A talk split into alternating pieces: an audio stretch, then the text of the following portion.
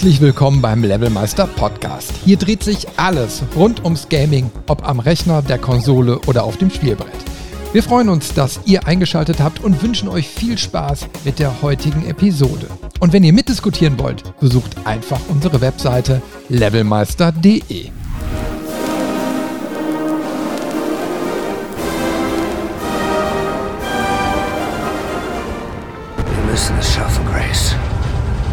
Den Amerikanern den Kampfgeist zurückgeben. Eine Revolution entfachen. Sie wollen das Regime bekämpfen wie wir. Sie brauchen nur jemanden, der Ihnen zeigt, wie. Hören Sie, ich, ich bin ausgepowert. Ich mach's nicht mehr lang. Ich kann nicht mal mehr alleine stehen.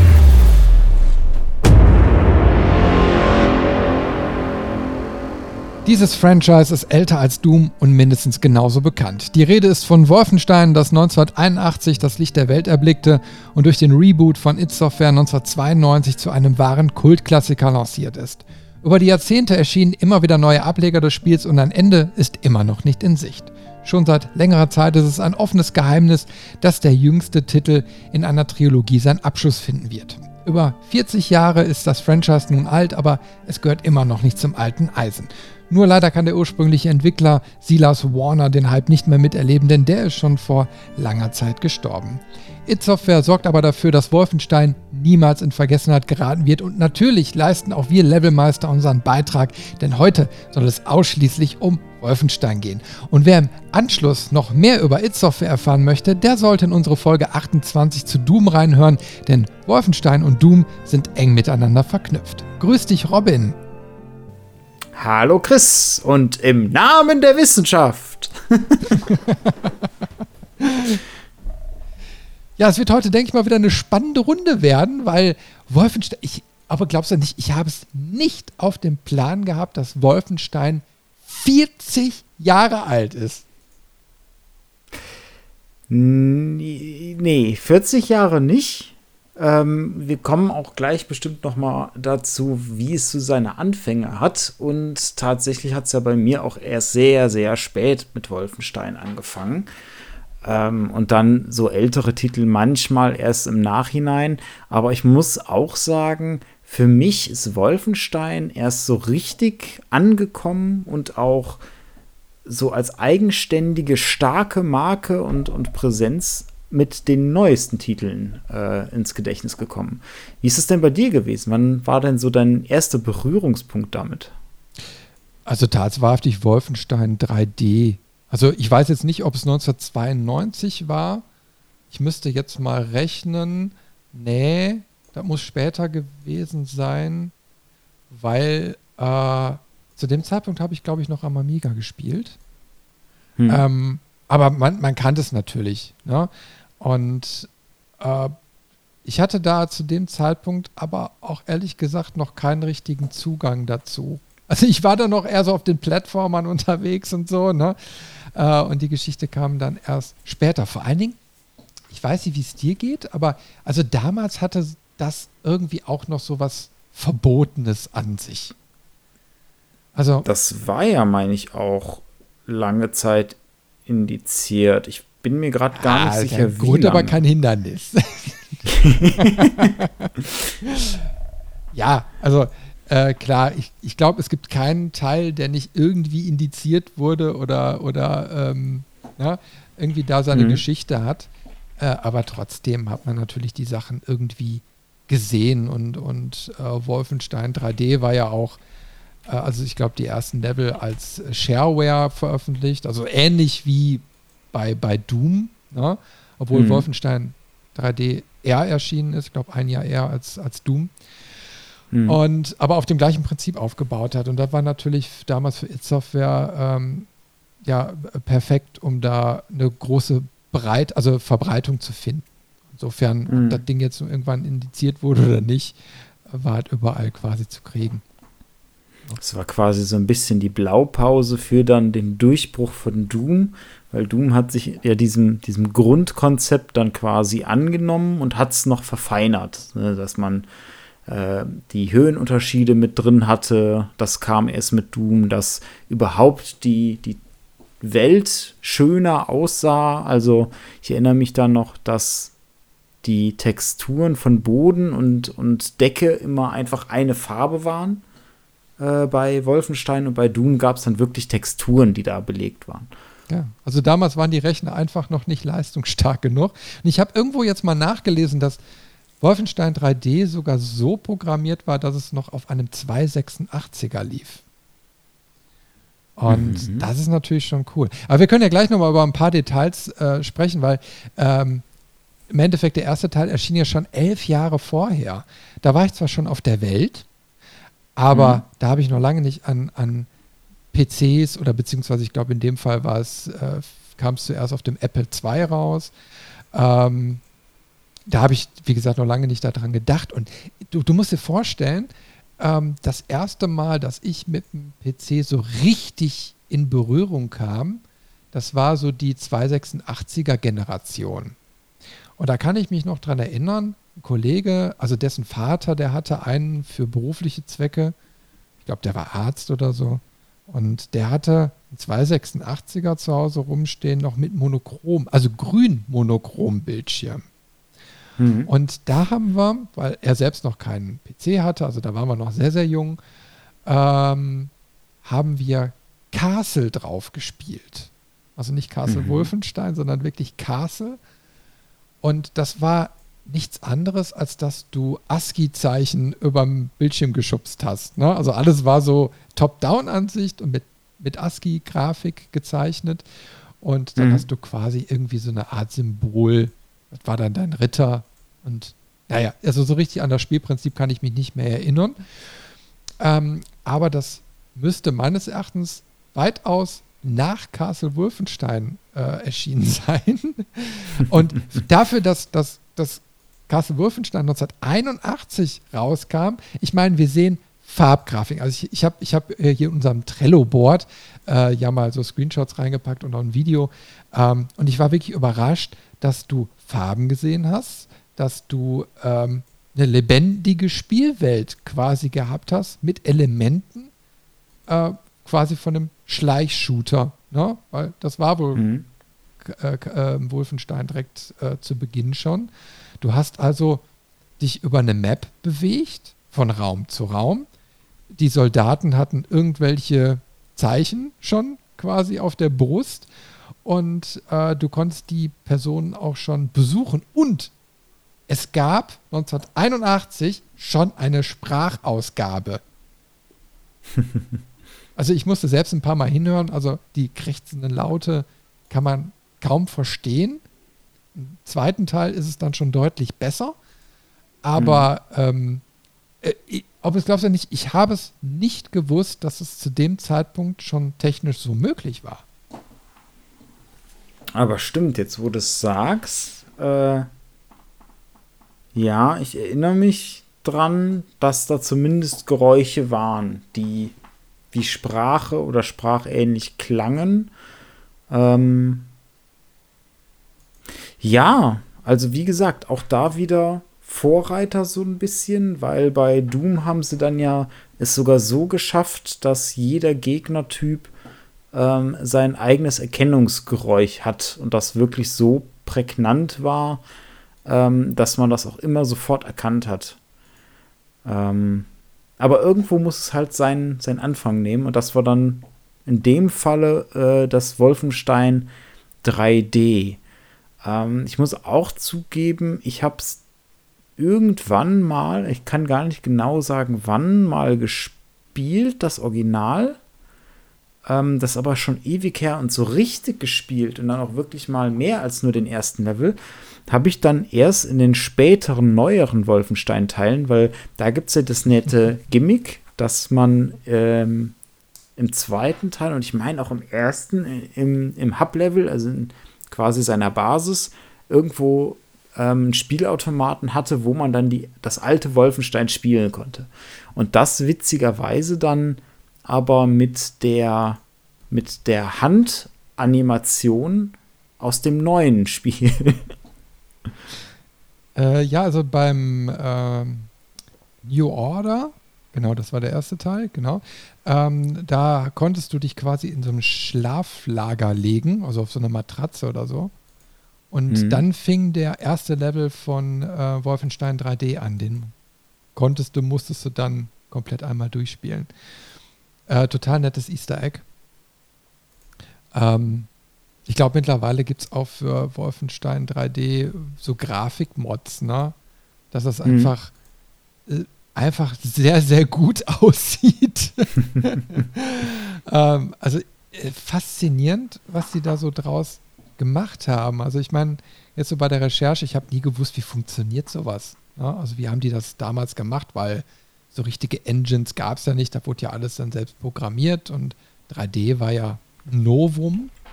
Und ich sag mal, It Software hat ja wirklich da auch Pionierarbeit geleistet, um überhaupt erstmal diese Möglichkeiten zu schaffen, das auf dem Rechner zu kriegen. Ja? Mhm. Und die haben wohl so ein ne, äh, Raster angelegt. Also wirklich äh, so, ein, so ein zweidimensionales Raster mit aus Vierecken, äh, was dann quasi äh, die Map symbolisiert und das wird dann quasi hinterher oder wurde hinterher umgerechnet. Ne? Deswegen mhm. ähm, konnten die Wände auch nur rechtwinklig sein. Und das, deswegen gab es keine Schrägen und so. Äh, total spannend. Also ich meine, wie clever die Jungs da gewesen sein müssen, erstmal solche Sachen zu ermöglichen.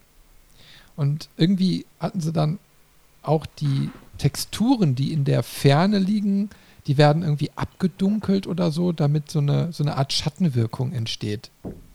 Mhm. Also aus nichts irgendwie was gebaut. Äh, und das ist natürlich dann ja ein Meilenstein geworden. Ne?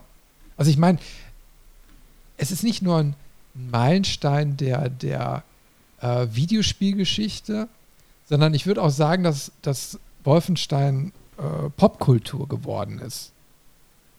Weil nicht, also nicht anders könnte es sich eigentlich so lange halten und je, wirklich jeder kennt es.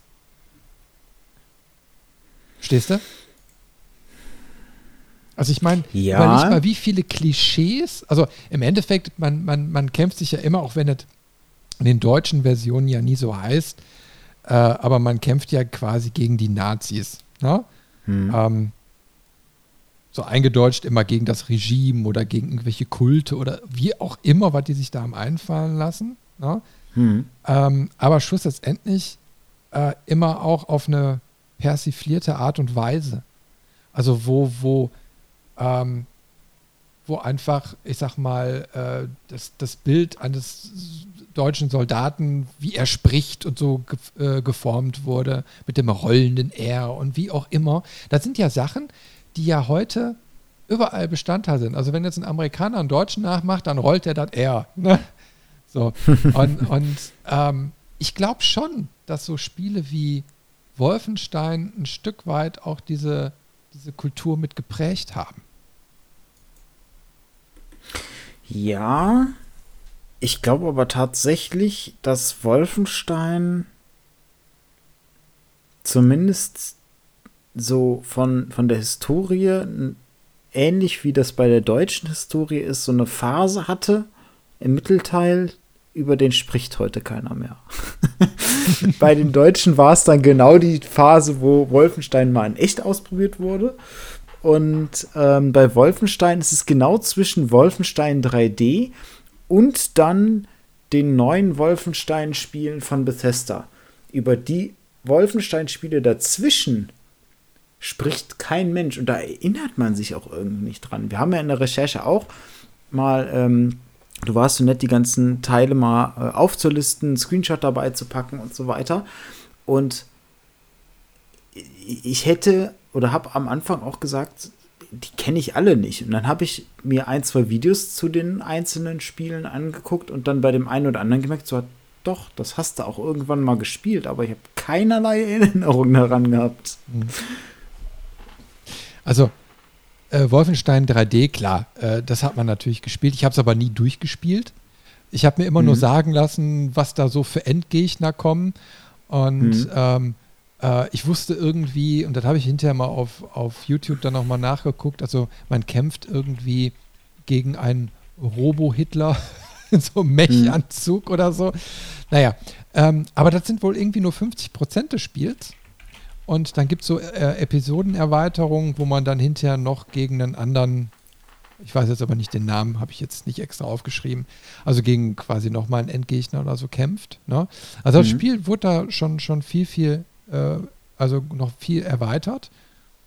Und was ich natürlich lustig finde, ist, äh, dass es quasi vom Interface her sehr stark wie Doom aussieht. Ne?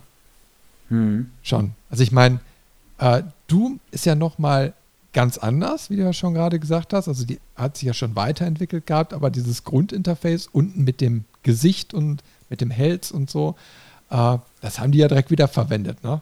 Die Schlingel. ja, allgemein auch. Also das mit dem Scoreboard, das hast du da auch schon, äh, was bei Doom ja auch ist, meine ich und ähm, dass du so ein, so ein Bild von der Waffe hast. Also man sieht schon ganz viele Sachen, die man in Doom oder auch später dann in den ganzen ähm, Doom-Klonen, da gab es ja eine, eine etliche Phase zu, die waren ja alle irgendwie so aufgebaut. Du merkst nur bei Wolfenstein, dass es eines der ersten Sachen ist, weil das von den meisten Sachen halt noch so simpel ist. Also sprich, wirklich unten die Leiste ist einfach blau. Die Überschriften sind mit hellblau und fett geschrieben und die äh, restlichen Zahlen sind halt einfach weiß. Da ist nichts mit Geschnörkel, da ist nichts mit irgendwie Textur, da ist auch, soweit ich mich erinnern kann, mit dem Gesicht.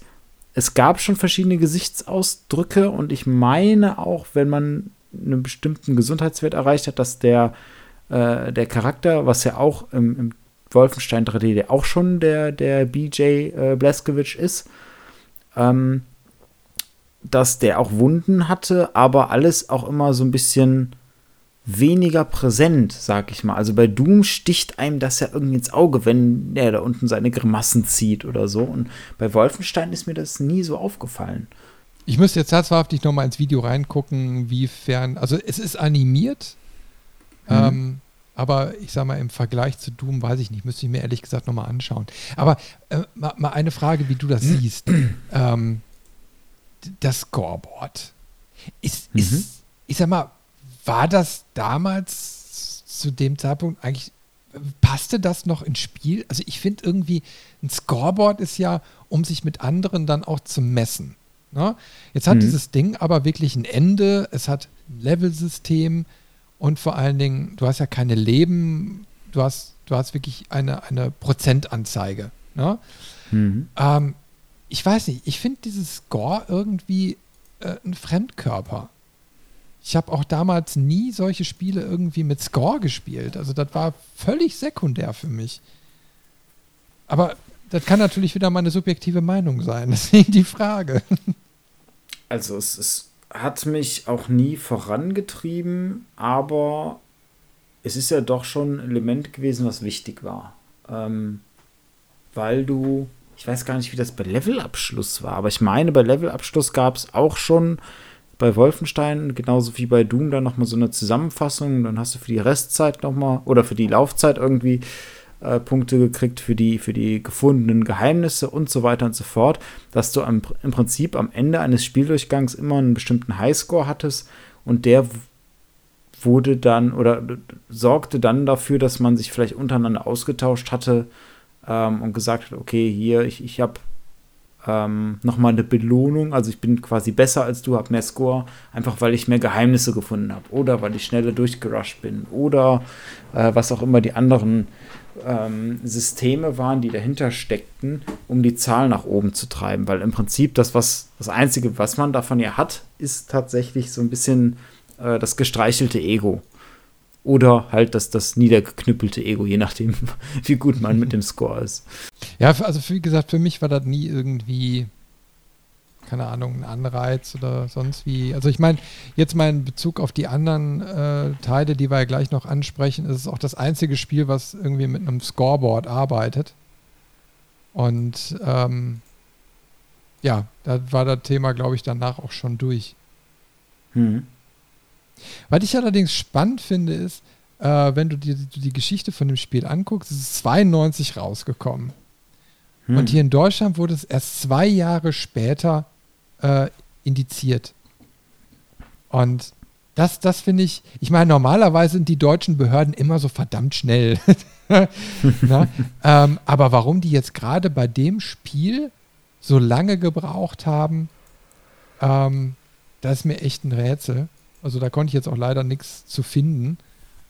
Ähm, aber ich meine, die, die, also die Zukunft hat ja gezeigt, also sie sind auf jeden Fall schneller geworden bis heute. Ja, ich meine, ähm, mhm. solche, solche Sachen sind ja mittlerweile wirklich automatisiert, beziehungsweise aber auch gar nicht mehr so, so schlimm. Ich sage mal, damals wurde er indiziert wegen der Gewaltdarstellung, aber weniger wegen der politischen Aussagekraft.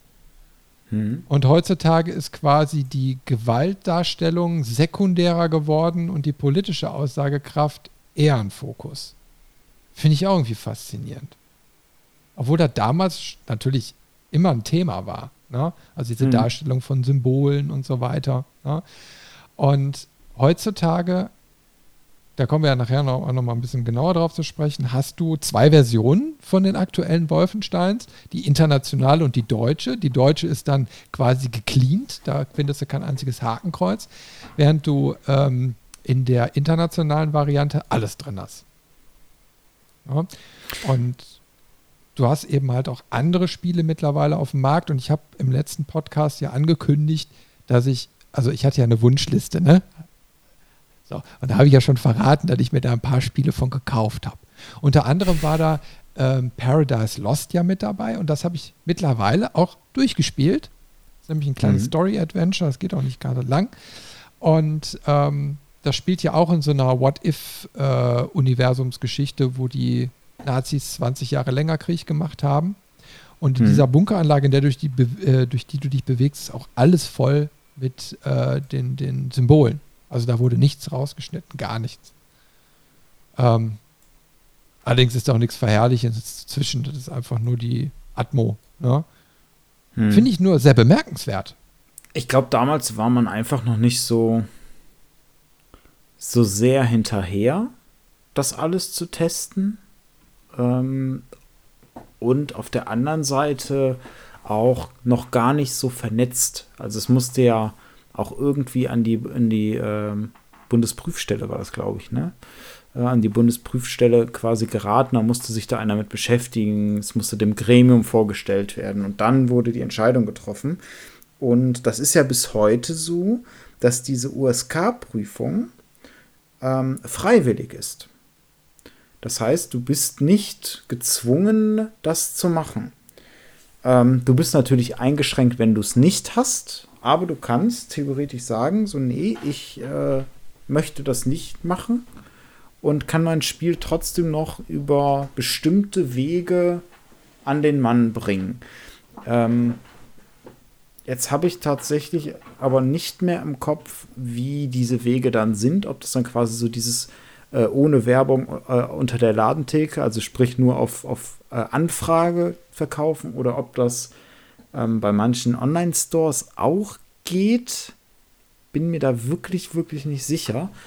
Ähm, aber es ist etwas Freiwilliges, was du machst. Und jetzt kann man dann ja auch sagen, ähm, zumindest früher wahrscheinlich mehr als heute, wenn du Glück hattest, hattest du gerade den Bearbeiter da, der es nicht so eng genommen hat oder das Gremium, dem man das besser verkaufen konnte.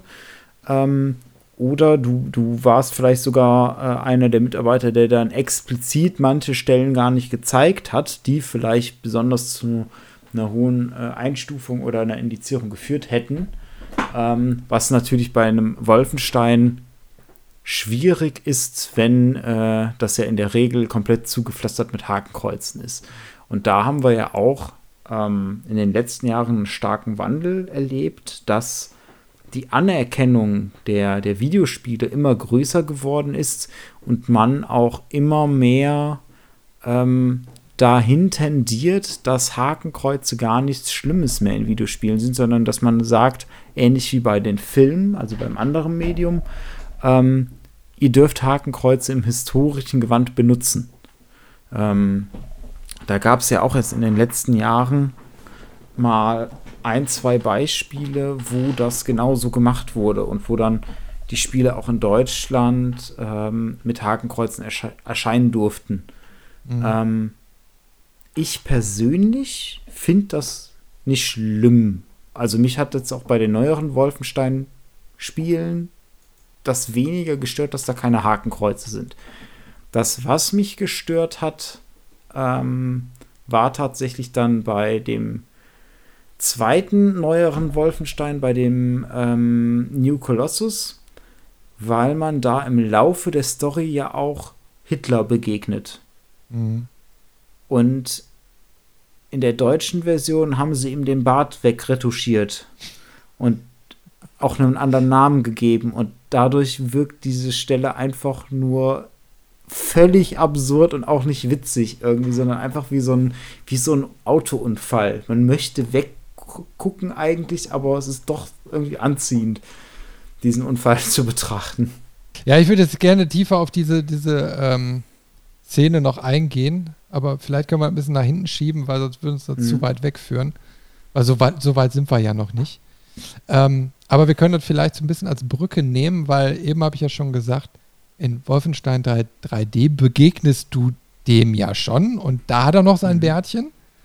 Mhm. Ähm, er steckt aber eben halt in einem Mech-Anzug und äh, den hat er natürlich in, der, in den neuen Teilen nicht mehr, na, da hat er gar nichts mehr, äh, sondern ist einfach nur noch ein alter Mann. Na? Aber wie gesagt, da können wir gleich nochmal drauf zu, zu, zu, sprechen kommen, wie sich auch das Bild der Protagonisten so gew äh, gewandelt hat im Laufe der Zeit. Ich mhm. finde ich find nur ganz interessant, dass im Endeffekt so die ersten beiden Teile, also von 1981 und 84, da bist du quasi, ja, im Endeffekt in, in dieser Burg unterwegs äh, und musst ausbrechen.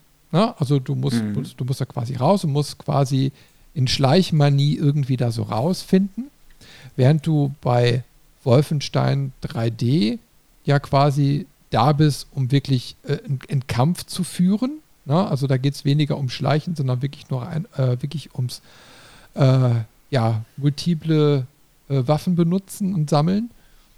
Mhm. Und ähm, das sind aber alles Elemente, die dann quasi im Laufe der Zeit einen Wandel erfahren und dann später in den heutigen Spielen ja aber auch wieder so zusammengeführt werden, wo es heißt wieder, ja, wir, wir, wir, wir führen wieder mehr taktische Schleichelemente oder so ein. Ne?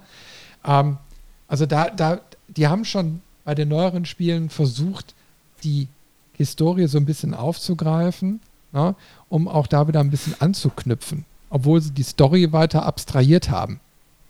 Hm. Also ist schon ganz spannend. Ich meine, ähm, kannst du dich denn noch an den nächsten Teil von Wolfenstein erinnern? Äh, Return to Castle Wolfenstein von 2001? Das ist tatsächlich genau das Beispiel, wo ich im Vorfeld gesagt hätte, nee, kann ich mich überhaupt nicht dran erinnern. Dann habe ich mir Videomaterial angeguckt und gesagt, gedacht, okay, doch, das hast du gespielt sogar. Ich habe es nicht durchgespielt, aber so das erste Level kam mir definitiv bekannt vor und auch das zweite noch. Ähm, aber es ist so, es ist so, ja, ohne Besonderheit irgendwie. Also es wirkt einfach wie so ein wie so ein Call of Duty oder so ein Medal of Honor aus, aus der Zeitspanne. Also ich kann mich tatsächlich daran erinnern.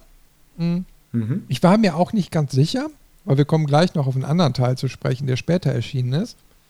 Ähm, aber ich wusste, ich hatte irgendwie noch einen Wolfenstein gespielt.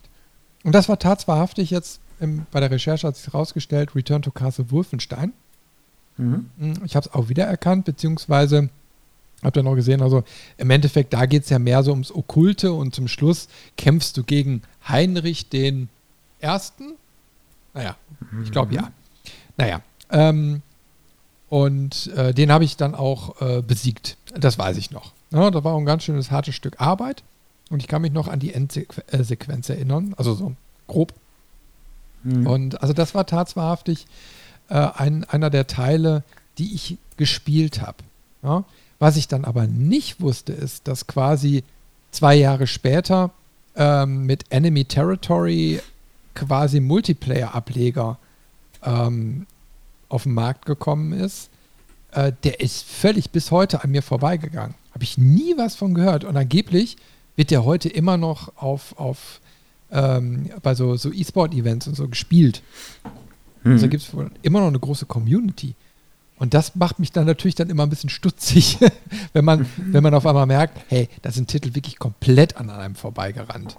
Hast du denn irgendwie mal was davon gehört? Nee, tatsächlich nicht.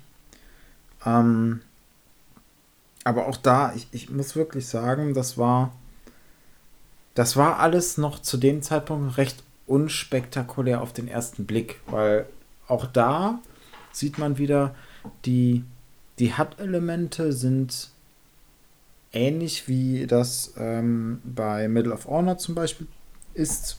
Ähm, also auch wieder so eine solide Basis von, von, Konkur von der Konkurrenz mitgenommen. Ähm, man kämpft auch gegen äh, Soldaten. Gut, jetzt sind es hier Nazis äh, oder offensichtlichere Nazis. Ähm, bei, bei Medal of Honor und so waren es ja auch Nazis, aber weniger deutlich manchmal.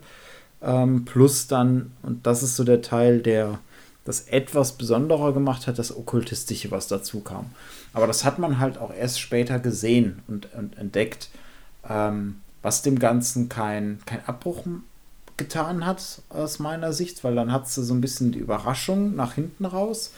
Aber ähm, ja, es, es fehlte halt irgendwie so dieses Besondere, weswegen man sagt, okay, deswegen ist das ein Wolfenstein-Spiel oder das hebt das ab von anderen Zweite Weltkriegsspielen. Ja, es war irgendwie so ein Kind seiner Zeit. Also ich kann mich ja noch daran erinnern, dass irgendwie alles gefühlt in der Zeit so eine, so eine, so eine Optik, irgendwie so eine 3D-Ego-Shooter-Geschichte irgendwie war. Genauso wie es eine Zeit gab, hatten wir auch schon drüber gesprochen, über dass es irgendwie gefühlt nur Echtzeitstrategiespiele gab. Und irgendwann mhm. kostet es einen auch an, weil es dann so eine Beliebigkeit irgendwie erreicht. Also ging mir zumindest so. Also wenn ich am Medal of Honor oder so ein Kram denke, so um den, den Zeitraum, äh, boah, ich konnte das nicht mehr sehen. Ja, ich konnte es wirklich nicht mehr sehen. Es war immer die gleiche Schitte und und, und optisch hat es mir irgendwie auch nicht gefallen. Also an Return to Castle Würfelstein erinnere ich mich positiv. Ich weiß aber nicht, ob das Spiel jetzt so viele positive Eigenschaften hatte, weil es ist wirklich so, ich habe es einmal gespielt und äh, lasse zwei Jahre später gewesen sein, keine Ahnung.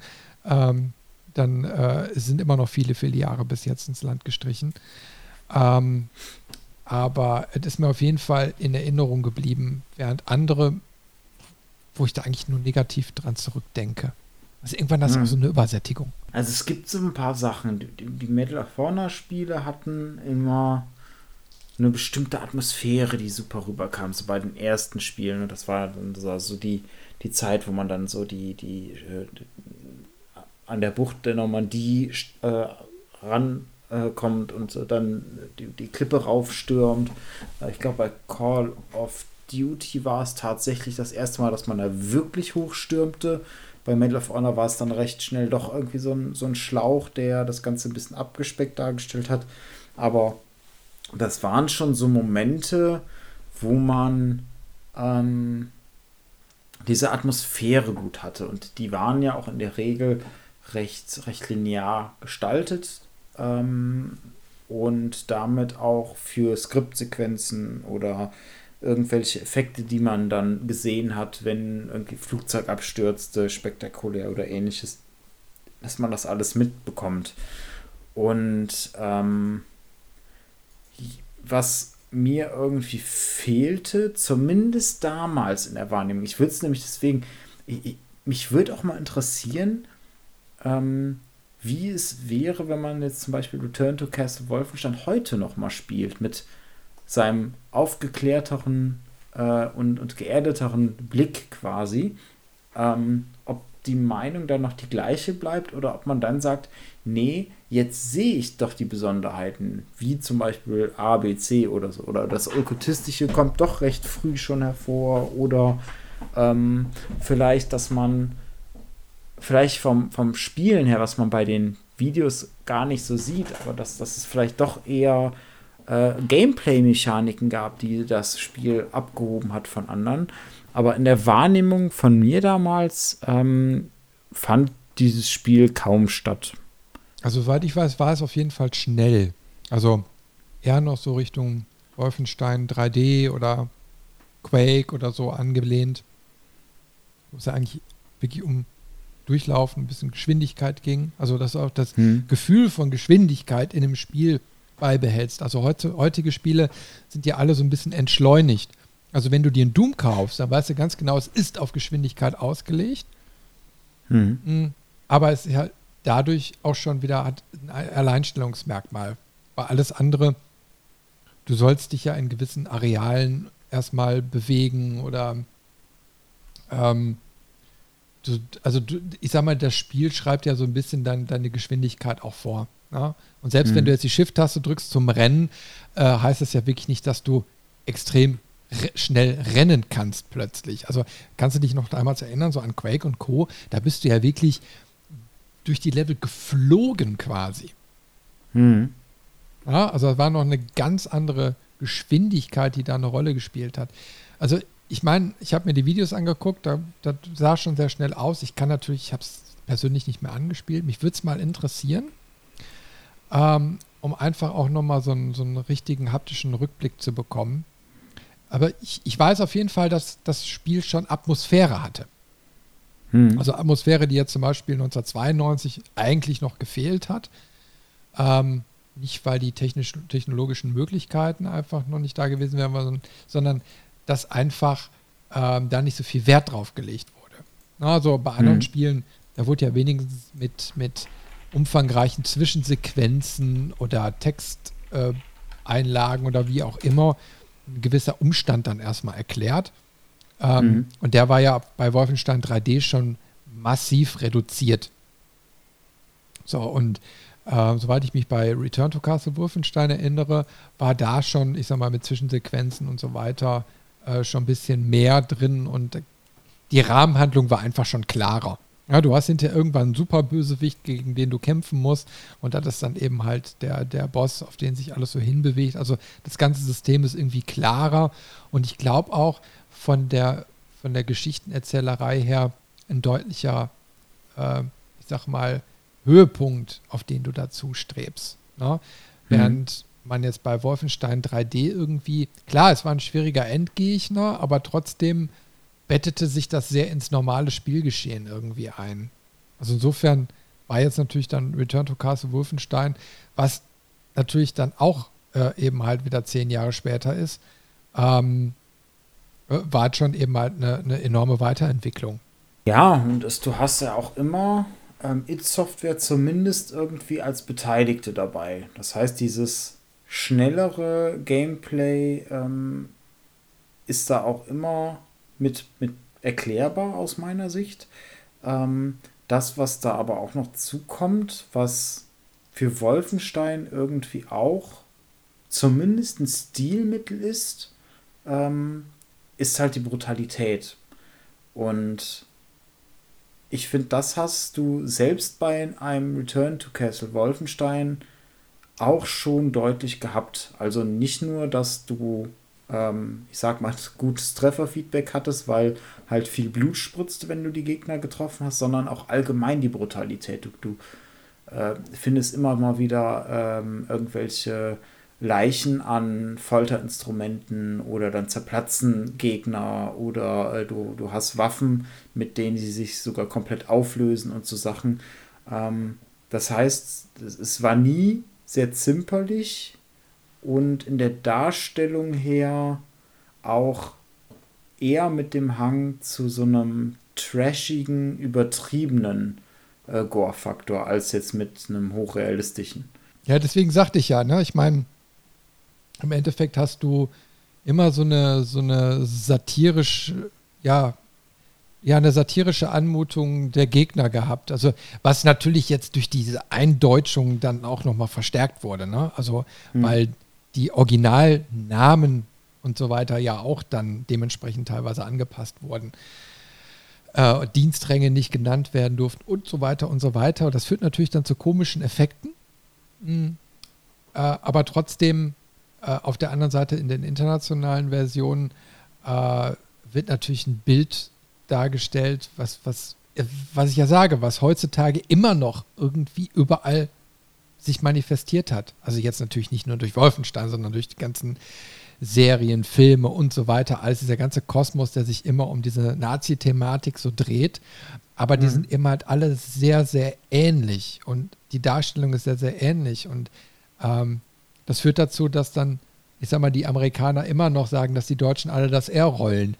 ich kenne zwar keinen, mhm. der es tut, aber, aber ähm, na, ähm, also so weit, dass ich schon, schon TikTok-Videos gesehen habe von Deutschen, ähm, die auf amerikanische Videos reagieren äh, und sagen, hör mal, pass mal auf, ich kann es nicht mehr hören, wie hier unsere Sprache durch den Kakao zieht, weil so spricht hier kein Mensch. Und das finde ich ist, ist, ist schon irgendwie eine krasse Entwicklung. Ich meine, wir reden jetzt quasi gerade über ein, ein Spiel, über ein, eine Sache, die uns, uns im Wohnzimmer oder in unserem Spielzimmer Freude bereiten soll. Aber über die Jahre hat sich da doch viel, viel mehr noch draus entwickelt. Und ich glaube schon, dass da, ich sag mal, so Spiele wie Wolfenstein da schon sehr, sehr viel Fundamentarbeit geleistet haben. Ja, klar, du hast ja auch immer die ähm, überspitzten Charaktere, die dann äh, in den Zwischensequenzen oder Missionen auftauchen. Ähm, du hast den verrückten Nazi-Wissenschaftler, der irgendwelche Experimente für den Übermenschen vorantreiben und so weiter. Ähm, also da, auch da gerne nochmal den, den Hinweis, wir haben ja über zwei Bösewichte aus den neueren Wolfenstein-Spielen auch mal in einer Podcast-Folge gesprochen, ähm, auch sehr intensiv über den General Totenkopf und die Frau Engel. Ähm, Folge 28. Folge 28 reinhören. Reinhören, durchhören, liken, kommentieren. Äh, so, so, so, genug mit der Eigenwerbung. Äh, aber im Prinzip, auch wenn die uns super gefallen haben und auch wenn ähm, General Totenkopf zum Beispiel ja auch in Return to Castle Wolfenstein schon auftritt, es sind ja auch nur quasi Klischees, die da wiedergegeben werden, auf eine besonders äh, gute oder bizarre Art, aber im Prinzip so dieses klassische Nazi-General oder äh, Wissenschaftlerin ähm, ist da schon mit drin. Und das wird auch nicht von irgendwo äh, kommen, weil in, in jedem, ja, in, in jedem Vorurteil steckt zumindest ein Fünkchen Wahrheit irgendwo mit drin. Aber ähm, ich finde es halt schön, oder ich fände es halt schön, wenn man jetzt bei, bei neueren Wolfenstein-Spielen, und es wird ja zum Beispiel auch noch einen dritten Teil geben, ähm, voraussichtlich, wenn man sich da auch mal traut, das Ganze so ein bisschen noch mehr aufzubrechen. Man hat es ja im zweiten Teil äh, in New Colossus schon ein bisschen aufgebrochen, weil man dann die äh, dicke deutsche Tochter quasi auf seine Seite gezogen hat und die dann so eine absurdere Seite gezeigt hat oder einfach gezeigt, dass das halt nicht jeder Nazi gleich ist, sondern dass, dass sie durchaus ein Mensch ist, auch mit eigenen Bedürfnissen, mit eigenen Vorlieben. Ähm, hat natürlich trotzdem noch den Sprachfehler. Aber es ist zumindest etwas aufgeweicht. Und, und das würde ich mir wünschen, wenn das noch mal ein bisschen mehr kommt. Oder wenn man vielleicht sogar so mutig ist, mal den Schritt zu gehen und sagt, nicht alle Deutschen sind böse, sondern du hast die Nazis und du hast aber auch deutsche äh, Rebellen, sag ich mal, die mhm. versuchen dich zu unterstützen irgendwie. Ähm, dass, dass dieses Schwarz-Weiß-Denken da auch vielleicht mal ein bisschen aufgebrochen wird. Das fände ich ganz gut. Ich bin mal gespannt, was denn dann kommt, wenn es denn kommt. Es wird ja auf jeden Fall in die Rebellenrichtung gehen. Ähm, und da mal schauen, was sie da eben halt umsetzen. Also ich, ich, bin, ich bin gespannt, also weil die, die neueren Spiele gefallen mir sehr, sehr gut. Also kommen wir ja gleich nochmal genauer drauf zu sprechen, aber ähm, die machen schon, die machen schon was her, nicht nur optisch, sondern rein erzählerisch. Mhm. Also, was ich aber interessant fand, ist, ähm, wie gesagt, jetzt gerade waren wir 2001, Return to Castle Wolfenstein. 2003 erschien dann Wolfenstein Enemy Territory als Multiplayer-Ableger. Ähm, mhm. War aber wohl mal als Einzelplayer geplant. Und hatten, dann haben sie es aber irgendwie technisch nicht auf die Kette gekriegt. Keine Ahnung, was da wohl alles schiefgelaufen ist. Ähm, aber dann haben sie sich entschlossen, ne, das Ding bringen wir nur als Multiplayer abgespeckt auf den Markt und stellen mhm. es sogar frei zur Verfügung. Ich glaube sogar, dass der Quelltext frei verfügbar ist wenn ich das richtig gelesen okay. habe. Ähm, also schon eine echt krasse Entscheidung. Ja. Ähm, naja, und dann sollte es aber auch bis 2009 dauern, bis der nächste Wolfenstein-Titel rauskam. So, und jetzt sind wir genau an der Stelle, wo ich gesagt habe, das Ding kenne ich nicht. Ich weiß nicht, wie es bei dir ist, aber dieses Ding kenne ich nicht ich habe es nie gespielt. Und also sagen wir mal so, wenn ich mir durchlese, ähm, so ein bisschen die Trivia dazu, dann weiß ich, warum ich es nicht gesehen habe, weil, glaube ich, relativ schnell auch vom Markt verschwunden ist. Aber das Ding habe ich definitiv überhaupt nicht gespielt. Nee, das kannte ich auch nicht. Und ähm, wo ich mir dann eben ein paar Videos dazu angeguckt habe, fand ich es ganz interessant und irgendwie auch lustig, ähm, dass in den Zwischensequenzen dann der Held, also auch wieder äh, BJ Blazkowicz, der zieht sich äh, durch alle Teile hindurch und man spielt eigentlich, soweit ich weiß, immer ihn. Ähm, aber dass er hier ganz anders aussieht. Zumindest äh, anders als in den neuen Spielen. In den neuen Spielen ist es ja, mh, hm, ist ja blond, blauäugig, äh, muskulös gebaut und alles. Und auch in ähm, Wolfenstein 3D hat er ähm, eher eine helle Haarfarbe. Und äh, hier bei dem, bei dem Wolfenstein 2019 Spiel, da ist er dunkelhaarig, da hat er irgendwie so einen so äh, dreckigen Drei-Tage-Bart und also er, er, wirkt gar nicht so. Er wirkt irgendwie fehl am Platz in den Zwischensequenzen ähm, wie so der, der coole Amerikaner, der dann in dem Spiel auch irgendwie sein soll, wenn ich es richtig verstanden habe. Aber das, das finde ich gar nicht so, so passend irgendwie. Das, das wirkt so ein bisschen, als hätten sie da versucht, ähm, den, den, das Cool-Barometer mal ein bisschen zu sehr hoch zu drehen und sind dann äh, vollständig gescheitert dabei, ähm, weil halt alle anderen Charaktere trotzdem noch so dieses typisch Wolfenstein-artige, also dieses Klischeehafte, dieses irgendwie doch schon äh, witzige ähm, oder halt auch so ein bisschen übertriebene haben. Ja, also ist interessant, dass sie da den Hauptcharakter angepasst haben. Also vor allen Dingen, weil er sich ja hinterher wieder in seine Ursprungsform so, so äh, zurückentwickelt hat. Hm. Äh, ist, ist wirklich spannend. Was ich aber äh, ganz interessant fand, ist, dass die in dem Teil wohl anscheinend an der Gameplay-Mechanik weitergeschraubt haben und irgendwie, also dieses Artefakt äh, damit eingebaut haben.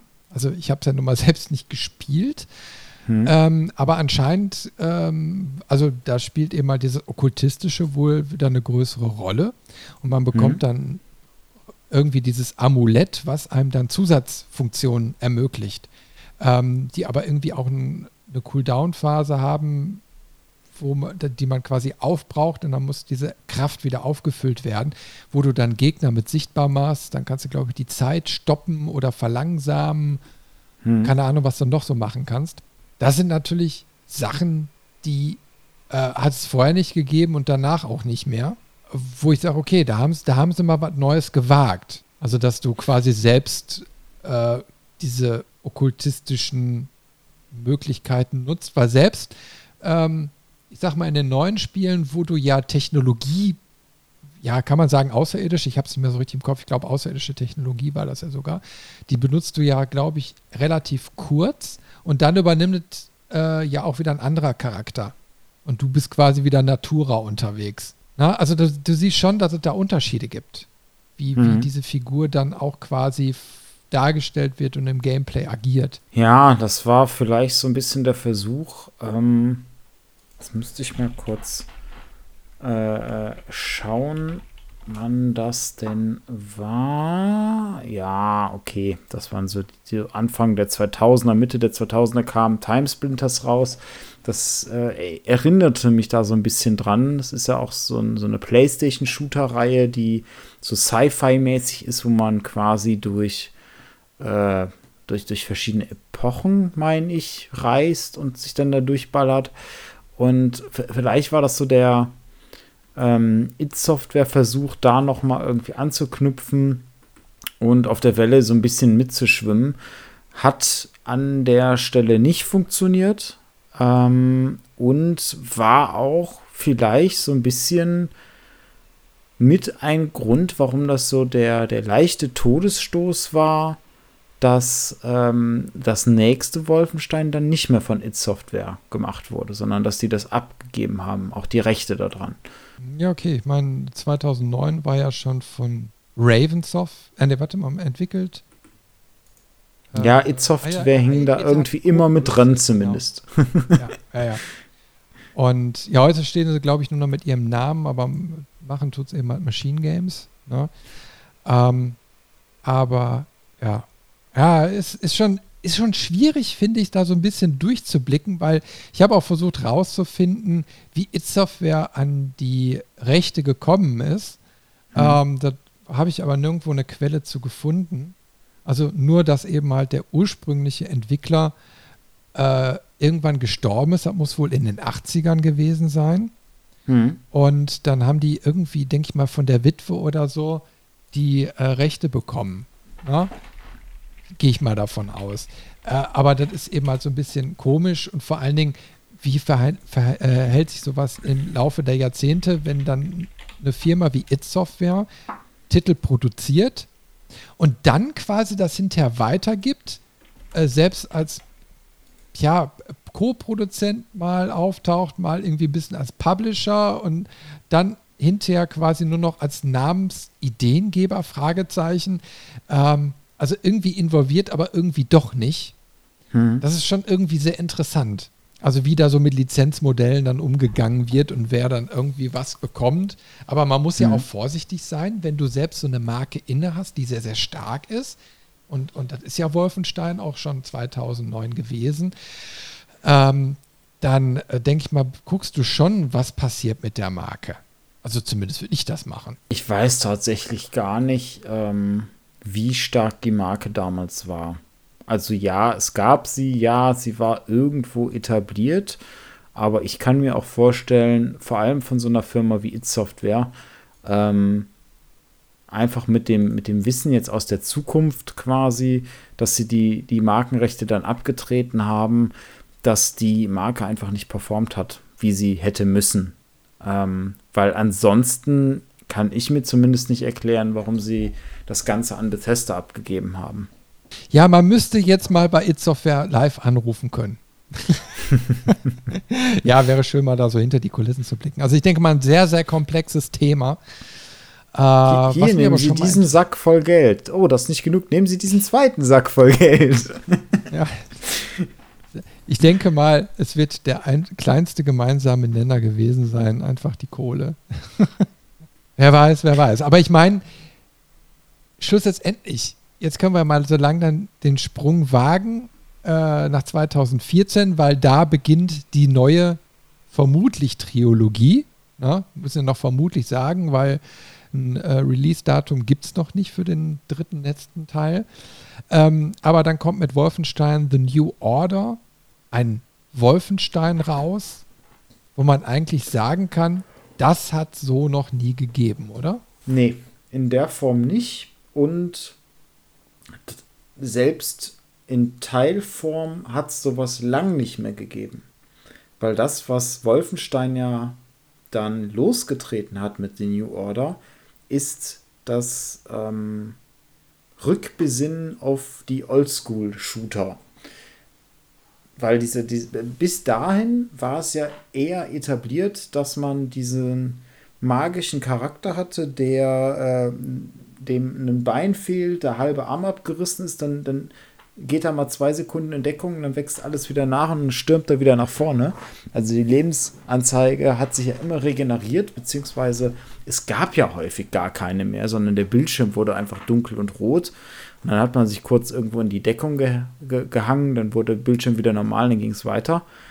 Und Wolfenstein hat dann wieder gesagt, so, nee, wir möchten wieder Lebenspunkte haben. Und die zumindest bis zu einem bestimmten Limit regenerieren die sich nicht, ähm, sondern du musst Panzerung und Leben ähm, immer aufsammeln. Und da fing das schon an, richtig cool zu werden, auch von der Spielmechanik her, denn die Panzerung konntest du auch von den Gegnern runterschießen und dann aufsammeln. Was siehst du mal, das weiß ich gar nicht mehr.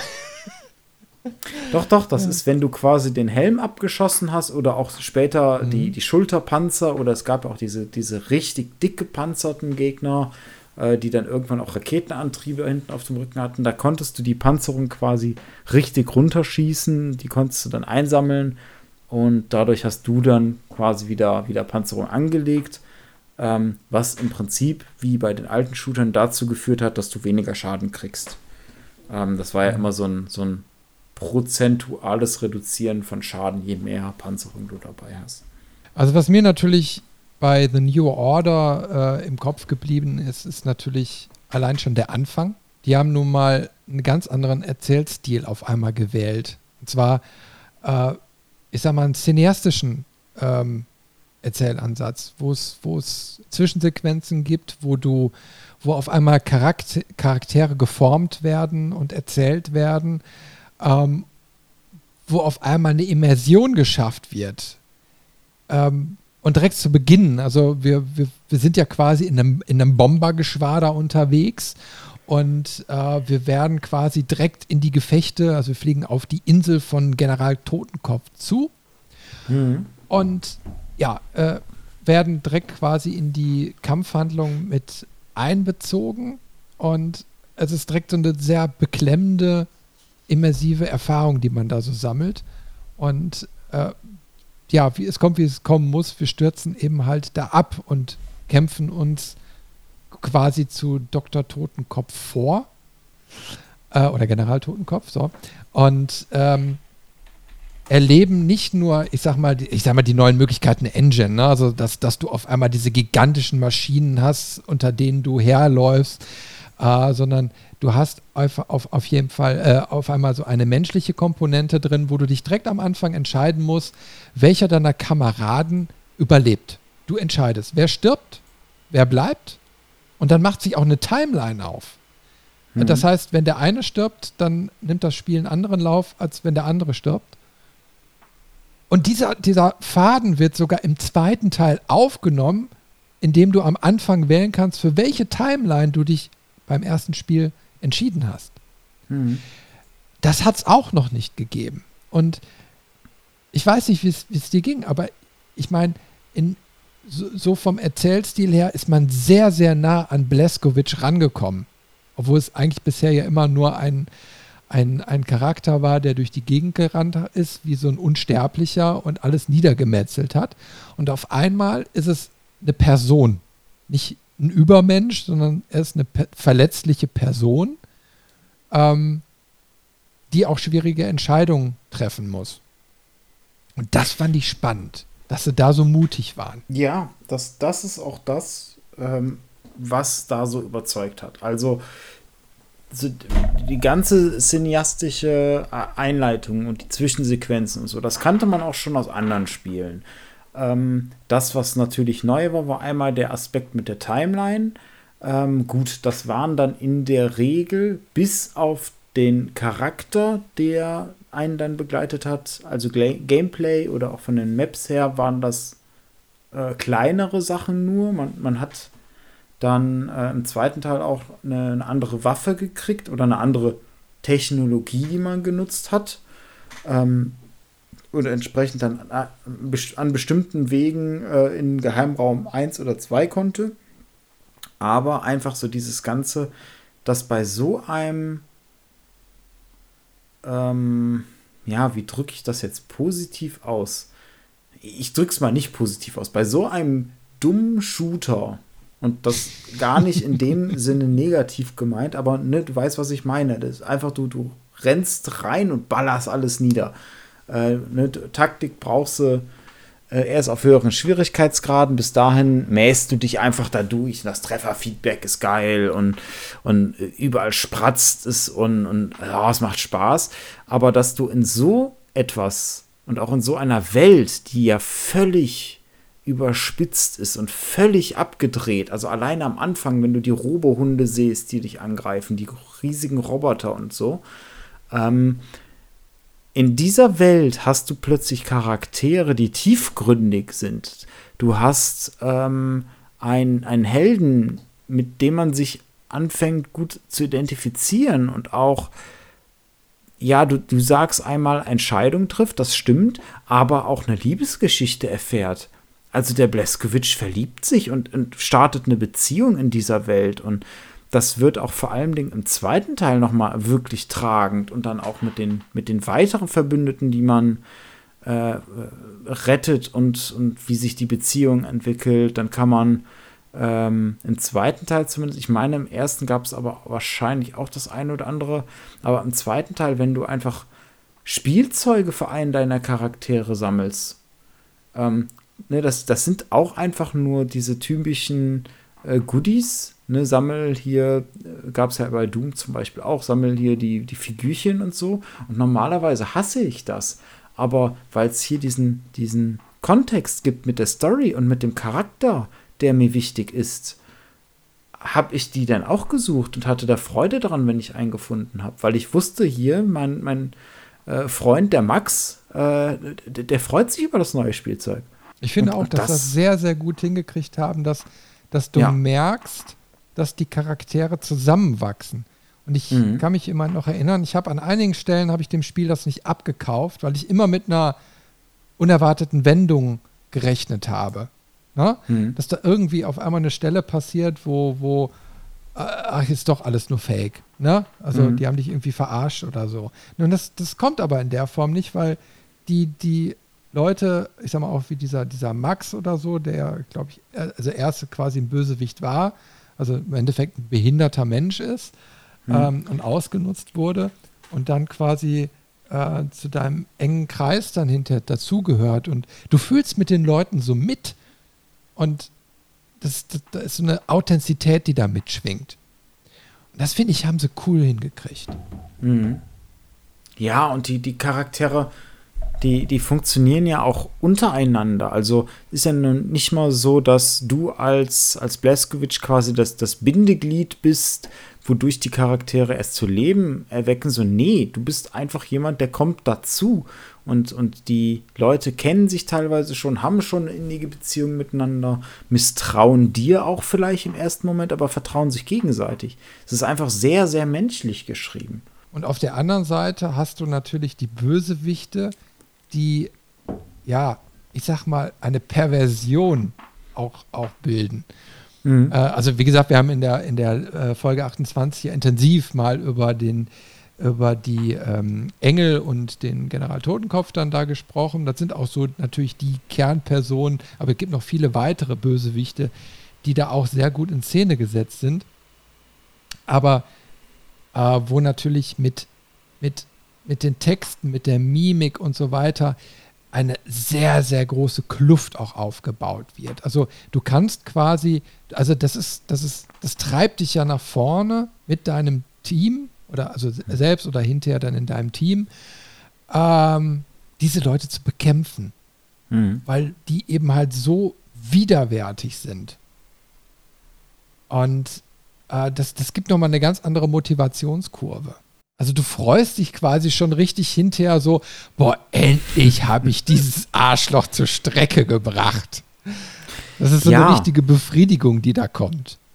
Ja, und zusätzlich finde ich auch, wächst du mit äh, Bleskowitsch zusammen. Also nicht nur, dass du sagst, okay, ich kann mich mit ihm identifizieren oder ich finde ihn sympathisch oder so, sondern nee, du, du wächst mit ihm zusammen an den Herausforderungen, du erlebst die Rückschläge genauso wie er, ähm, du, du lernst ihn lieben, aber auch in, in manchen Situationen denkst du dir so, hm, äh, was soll das jetzt so ein bisschen? Ähm, und das, das Schöne dabei ist, weil es so, so menschlich alles geschrieben ist, zumindest auf der, auf der guten Seite oder auf der Seite der Helden, ähm,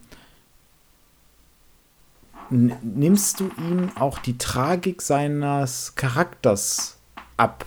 Und obwohl das so ein komplett over the top äh, Charakter ist, ne, alleine, dass man auch so das ist ein Hühne äh, und der, der ist so stark, der kann auch zwei Maschinengewehre gleichzeitig benutzen ohne Probleme.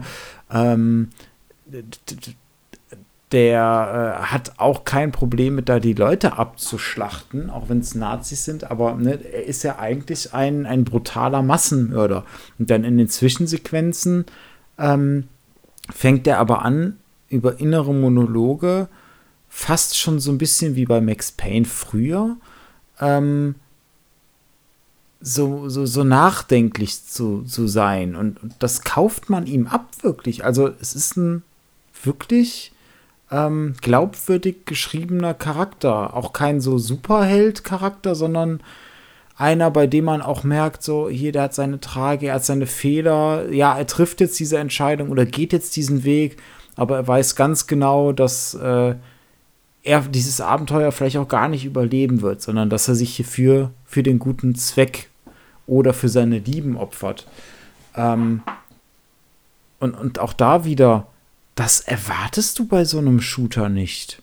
Das ist wirklich so ein bisschen in, in sehr abgeschwächter Form hatte ich das bei dem ersten Bioshock-Spiel, wo man auch nicht so einen tiefgründigen Shooter äh, erwartet, der auch so lange dauert und wo auch so eine fantastische Geschichte und so ein, so ein äh, Twist in der Story drin, drin liegt. Das, das ist einfach so ein Wow-Effekt. Und das haben sie wirklich geschafft, das nicht nur beim ersten Teil so zu haben von Wolfenstein, sondern beim zweiten Teil schaffen sie es auch noch, sich damit äh, zu übertrumpfen, wirklich.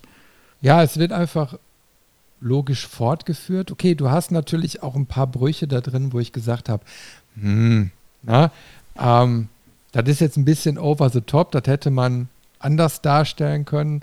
Beispielsweise im zweiten Teil, wo er im wahrsten Sinne des Wortes seinen Körper verliert. Na, mhm. ähm, und dann einfach eine Lösung gefunden wird, äh, wo ich sage, okay, das ist so, okay, es passt in den Kontext, mhm.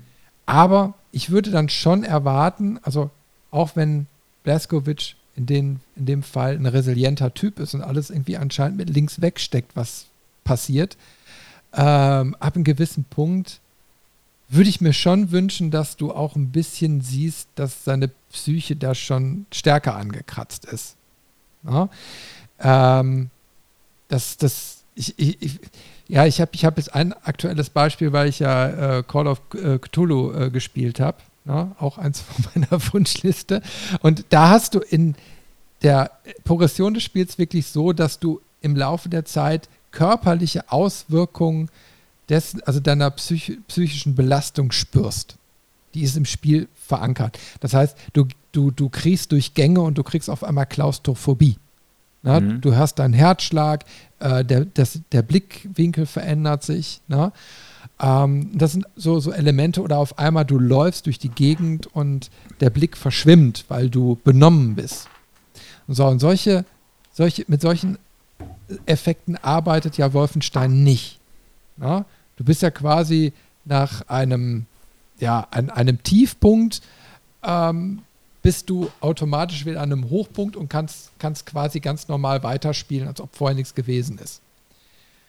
Das finde ich ein bisschen schade. Also wenn man schon so tief die Charaktere darstellen, vor allen Dingen den Protag Hauptprotagonisten, dann hätten sie so Kleinigkeiten einbauen können, dass es dann doch nicht ganz so spurlos an ihm vorübergeht. Ich finde tatsächlich, dass man das merkt. Also klar, vom Gameplay her eher weniger, aber du merkst ja, was mit ihm passiert. Du merkst, dass seine Stimmung düsterer wird oder dass er auch mal euphorischer wird vom, von äh, den Gedanken oder wütend. Also du kriegst es halt hauptsächlich durch die inneren Monologe mit von ihm. Ähm, oder halt jetzt hauptsächlich im zweiten Teil, du merkst die Auswirkungen des Finales vom ersten Teil. Und zwar einfach, ähm, ja, wir, wir, haben ein, zwei Sachen schon, schon verraten, aber äh, trotzdem nochmal eine, eine, eine Spoilerwarnung an der Stelle. Ähm, du, du merkst einfach, dass er im Finale von einer Granate fast getötet wird. Und zwar im zweiten Teil fängst du dann an, nach, also erstmal kommt eine Videosequenz, wo du dann siehst, wie deine Gefährten äh, zu dem Ort des Geschehens kommen, dich, dich bergen, dich versuchen zu retten und alles. Und das erste Level spielst du im Rollstuhl, weil du so körperlich äh, ausgelaugt und, und verwundet bist. So, und dann fängst du an und spielst, keine Ahnung, es ist nicht ganz die Hälfte, aber schon einen recht langen Teil. Ähm, halt mit so einem bestimmten Alien-Schutzanzug, der überhaupt es ermöglicht, dass du laufen kannst, der dich stärkt und die Stimmung, die Blaskowitsch dann in den Monologen, sowohl in den Leveln als auch in den, in den Zwischensequenzen hat, die ist bitterböse und düster. Er bezeichnet sich da mehr oder weniger als wandelnde Leiche, die einfach nur noch dazu da ist, um, um zu töten. Und äh, er hat es gar nicht verdient zu leben, sondern seine Gefährten, die gestorben sind, die äh, hätten weiterleben sollen, nicht er. Und ähm, ne, dann passiert diese, diese Sequenz, wo du schon gesagt hast, ne, dass, er, dass er seinen Körper komplett verliert. Er wird dann wieder gerettet äh, im Wolfenstein-Universum. Ähm, logisch erklärt. das hast du jetzt schön gesagt. ah, schön. Ähm, aber danach merkst du auch, wie er auch von der Stimmung her wieder anders ist. Er ist ne, er, du, du hast halt Gameplay-Sachen, die sich da ausgewirkt haben, weil in diesem Anzug hast du quasi, ich glaube, 25 Lebenspunkte und bis zu 200 Panzerung, die du haben kannst. Und normal ist eigentlich 100 Lebenspunkte und 100 Panzerung. Und das kriegst du erst wieder, wenn du quasi deinen neuen Körper hast. Ähm, und dann merkst du aber auch, wie er von, von seinen Motivationen her wieder diesen Aufwind spürt und da positiver wird. Also ich finde, sie haben das für so ein Kriegsszenario schon gut, gut mitgebracht. Also zumindest so, dass es einen auch nicht stört. Ich glaube, wenn man dann anfängt oder anfangen würde, das, das so zu machen, dass er ab dem dritten Level immer äh, mindestens eine Minute panisch in der Ecke sitzt, weil wieder überall Nazi-Gedärme um ihn rumliegen, ähm, dann, dann hat dann wäre das äh, nicht das richtige Genre, sagen wir es mal so. Ja, was ich, was ich schön finde, ist, ähm, dass quasi, also obwohl der dritte Teil ja noch nicht erschienen ist, also wir wissen eben halt nicht, was passiert nach Teil 2. Mhm. Ähm, aber sie haben schon was vorweggenommen und zwar ist 2019 noch Youngblood erschienen. Mhm. Ähm, als Multiplayer Ableger, der aber in der Zukunft spielt. Und zwar spielt man die beiden Töchter von ihm, die quasi, die er im zweiten Teil zeugt. Ne? Mhm. Und die ja auch eben halt schon Teil dessen darstellen, was du ja eben schon angesprochen hast. So, und in diese Charaktere schlüpfen wir tatsächlich irgendwann dann mal in einen Koop-Multiplayer rein. Äh, Finde ich auch ein ganz spannendes Konzept. Ich bin da nur echt gespannt, wenn dann Teil 3 kommt, wie die das miteinander verweben. Also, äh, ob der dritte Teil dann quasi nach Youngblood spielt oder ob wir quasi wieder so eine Art Prequel-Geschichte erleben, wie sie es schon mal gemacht haben. Ähm, und zwar nach The New Order erschien ja The Old Blood hm. ein Jahr später als Standalone-Erweiterung, was quasi die Vorgeschichte von The New Order erzählt. Hm. Also das, es gab es ja alle schon mal, obwohl auch ein sehr, sehr guter Teil. Ich weiß nicht, äh, den hast du ja bestimmt auch gespielt. Also ich fand ihn sehr, sehr gut. Immer ein mhm. bisschen okkultiger. Ähm, aber hat sich sehr, sehr gut meines Erachtens da eingebettet in die ganze Geschichte. Ja, das stimmt. Ähm, das Okkulte hat mich tatsächlich ein bisschen überrascht, weil äh, das haben wir noch gar nicht gesagt, aber bei The New Order und auch äh, New Colossus ist dieses Okkulte eigentlich weg. Das gibt es nicht mehr, sondern es ist halt ja, es gibt so irgendwie Alien-Technologie oder ähnliches, aber es gibt dieses typisch Okkultische nicht mehr so richtig. Ähm, und bei The Old Blood hauen sie halt wieder voll in das Okkulte, was ich aber auch echt gut fand. Ähm, und da bin ich gespannt. Ich könnte mir vorstellen, dass sie im dritten Teil vielleicht wieder beides machen. Ähm, Fände ich an der einen oder anderen Stelle auch gar nicht so schlecht. Also, dass sie vielleicht sogar mit so einem Klischee arbeiten und quasi, ähm, weiß ich nicht. Ich bin jetzt mal ganz wild rum, habe da keinerlei ähm, Anhaltspunkte für oder so, aber ich fände es auch irgendwie witzig, wenn sie General Totenkopf wiederbringen als äh, Zombie-General, der dann weiter sein, sein Traum vom Supersoldaten aus dem ersten Teil weitergemacht hat. Er hat ja quasi am Ende Erfolg mhm. gehabt damit und dass er das dann wieder aufgenommen hat und du ihn dann nochmal stürzen musst.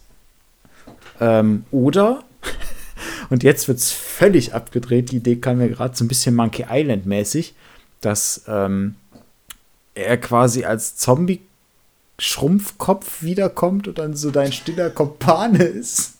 Wie der Navigator bei Monkey Island. Das oh fände ich auch witzig. Oh, bitte nicht. der der Kopf, Kopf sah da schon vorher schrumpelig aus. und, dann, und dann fängt er an, das alles so scharf zu kritisieren, was du machst. Und dann, dann haben die so ein, ich sag mal so Buddy-Cop-Momente. Das wäre auch witzig. Also ich weiß nicht, ich meine, äh, wenn, wenn ich jetzt mal so an, an eine hypothetische Geschichte denke, äh, ich könnte mir auch so eine Art Zeitreisegeschichte gut vorstellen.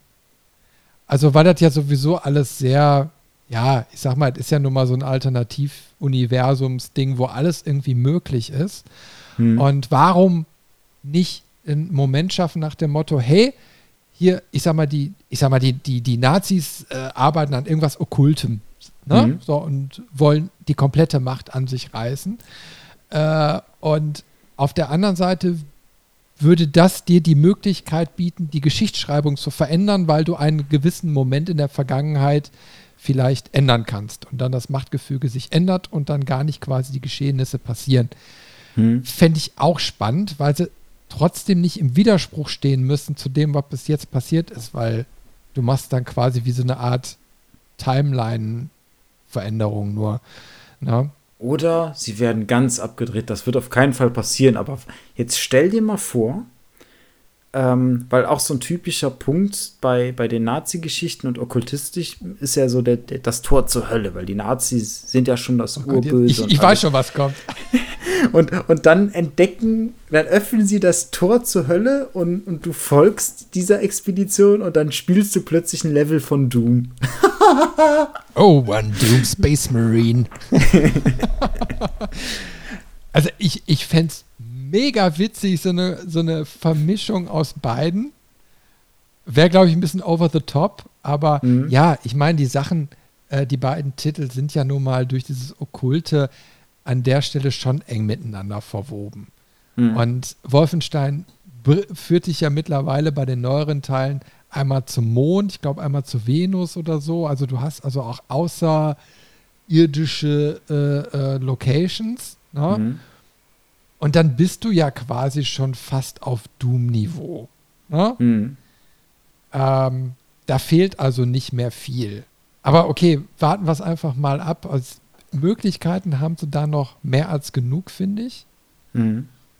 Und ähm, wir beide werden auf jeden Fall mal Youngblood zusammenspielen und dann gucken wir einfach mal. Ich habe ich hab mir extra den Spielverlauf noch nicht gespoilert, weil das Spiel habe ich immer noch nicht durch. ähm, das möchte ich ganz gerne noch mal mit Überraschungsmomenten erleben. Und das ja, werden wir dann gerne. hinterher mal berichten, wie, wie diese Erfahrung war. Das, was mir gerade noch aufgefallen ist, ich habe jetzt im Hintergrund, während wir gesprochen haben, einfach mal so ein, zwei Let's Plays laufen lassen auf Stumm und äh, bin gerade im ersten Level von, von äh, New Colossus, wo du ja als Rollstuhlfahrer durchgehst. Und ich muss sagen, es ist wirklich genial. Und, und wir sind noch relativ wenig aufs Gameplay eingegangen. Deswegen wollte ich diese ein, zwei Sachen mal erwähnen. Ähm, dass du so Sachen hast, klar, jetzt durch den Rollstuhl an, angesehen, du kannst Treppen runterfahren, aber dann nicht wieder hoch. Äh, es ist ganz, ganz pfiffig vom Leveldesign. Aber das, was mir vor allem ins Auge fällt, was auch einen Unterschied macht zu den alten Shootern, zumindest erinnere ich mich nicht, dass es das früher gab. Du kannst über deine maximale Lebenspunkte Lebensenergie sammeln und die zählt dann langsam wieder runter bis zu deinem Maximum. Ähm, ja, stimmt, kann ich mich dran erinnern. Das, das finde ich ist eine total clevere Mechanik, weil das dafür sorgt, dass du nach vorne gebracht wirst. Ne? Du hast dann irgendwie, weiß ich nicht, ähm, ich sag mal 200 Lebenspunkte von 100 und dann willst du ja gar nicht passiv spielen, dann möchtest du ja nicht vorsichtig schleichen oder so, sondern dann denkst du dir, nee, ich habe jetzt diesen Boost, den muss ich jetzt ausnutzen. Jetzt sprint ich in den Raum und baller um mich und, und sehe, äh, wie es klappt und alles.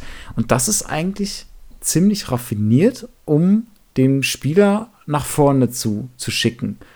Und dazu kommt mhm. dann noch dieses befriedigende Trefferfeedback. Und das ist ja mehr als befriedigend. Also es ist sehr, sehr blutig wieder. Äh, ne?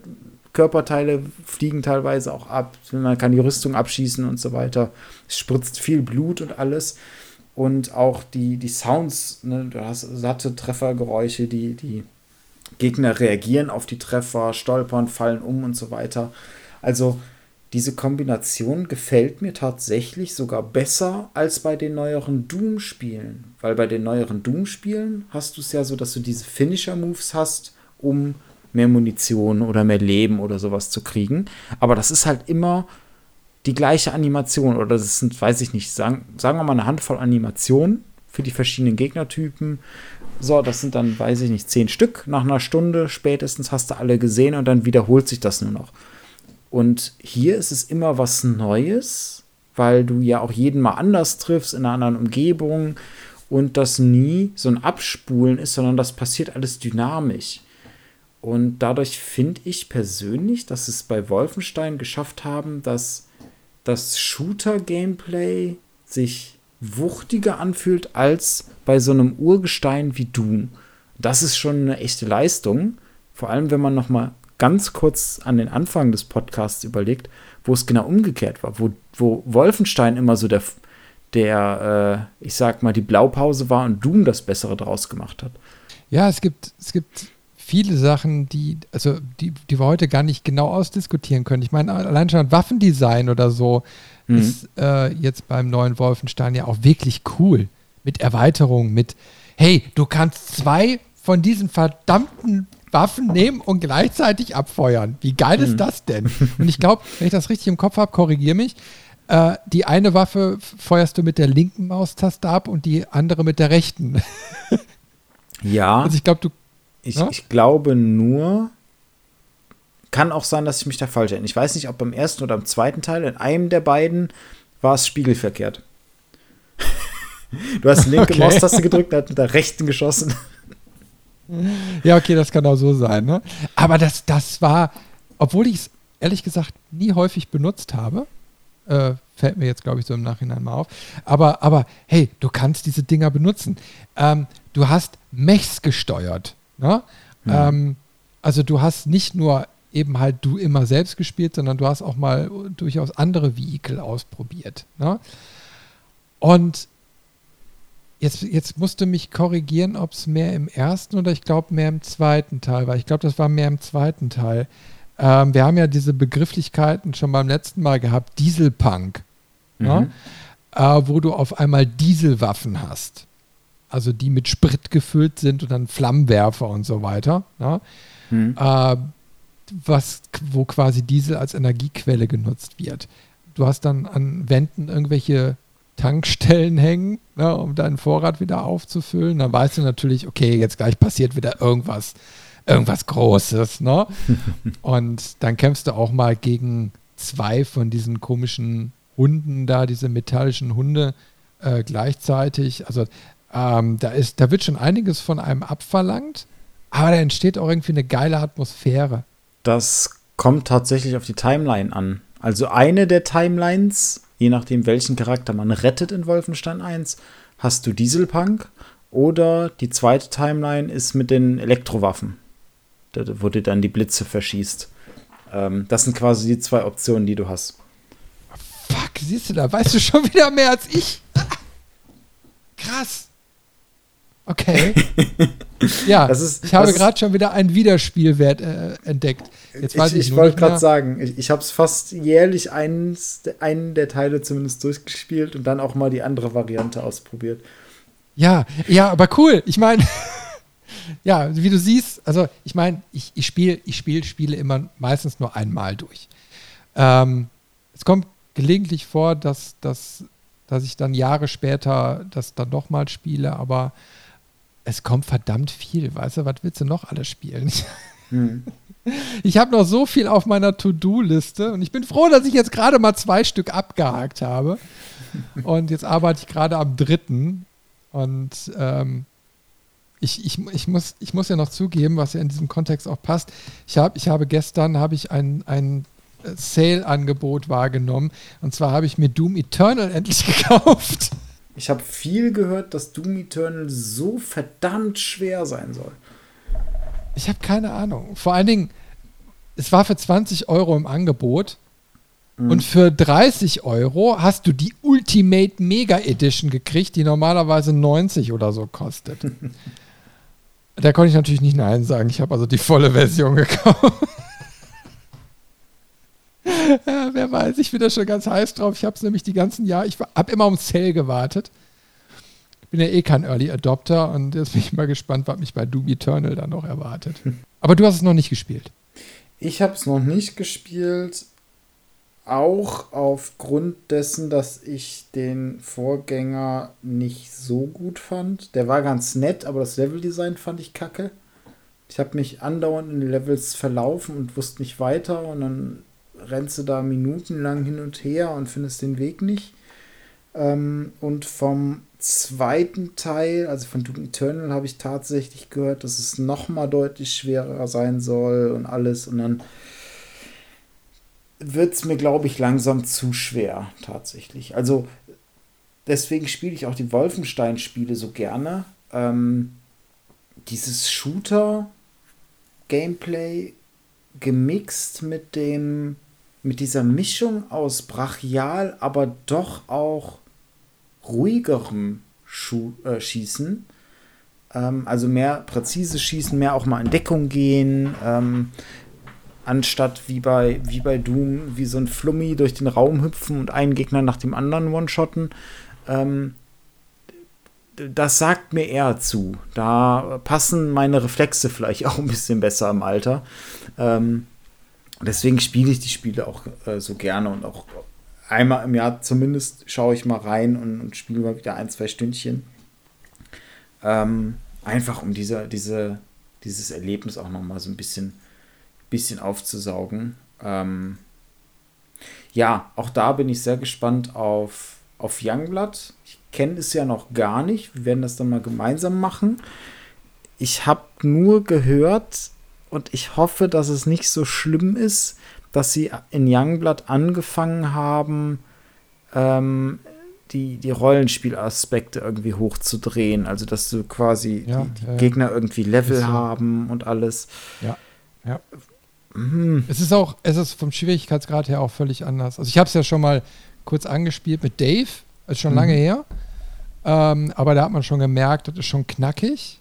Mhm. Und äh, ich, ja, also ich weiß nur, dass es knackig ist, aber es ist eben halt eine Koop-Erfahrung, ne? Also es ist eben halt nochmal eine andere Erfahrung in diesem Universum und da muss es auch ein bisschen knackiger sein, damit es irgendwie dann auch wiederum, ja, eine andere Herausforderung ist. Einerseits. Aber schau, äh, guck, lass, lass mal einfach, mal genau. einfach mal gucken.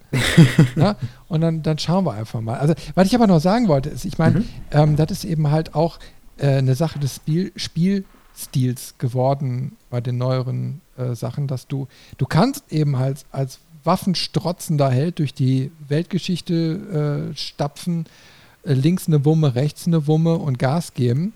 Du kannst aber auch genauso gut dein Messer nehmen und äh, die Leute von hinten, also dich anschleichen und dann äh, direkt quasi so umbringen. Mhm. Also diesen Schleichaspekt haben sie wieder mit eingebaut und das macht, das macht dann auch Spaß. Also das ist nochmal eine ganz andere Herausforderung, wenn du wirklich, also du hast ja äh, auch Stellen, wo du, also im zweiten Teil ist das, glaube ich, ähm, wo es Kommandanten gibt hm. in den jeweiligen Leveln. Und die Kommandanten haben Funkgeräte. Und wenn die dich bemerken, dann rufen die Verstärkung. Hm. Wenn du es also schaffst, die lautlos quasi auszunocken, dann hast du den Spielvorteil, dass eben halt nur die Gegner da bleiben, die du, äh, also die, die äh, schon da sind. Ne? Und das ist aber dann teilweise gar nicht so einfach, weil diese komischen Fraggles natürlich irgendwo erstmal weit weg sind, du dich da langsam hinkämpfen musst hm. und da schon ein bisschen taktisch manchmal vorgehen musst. Das findest du in Wolfenstein eben halt auch. Und das macht es eben halt so differenziert, ne? Das ist auch im ersten Teil schon. Ähm, und auch ein ganz wichtiger Aspekt, weil auf den niedrigeren Schwierigkeitsgraden ähm, ist das noch machbar, mit einem laufenden Alarm einigermaßen gut durchzukommen. Auf den schwereren hast du dann fast schon verloren. Ähm, und das ist halt so ein bisschen das, wo man dann wirklich aktiv in den Bereichen schleichen muss. Und das klappt auch einigermaßen gut.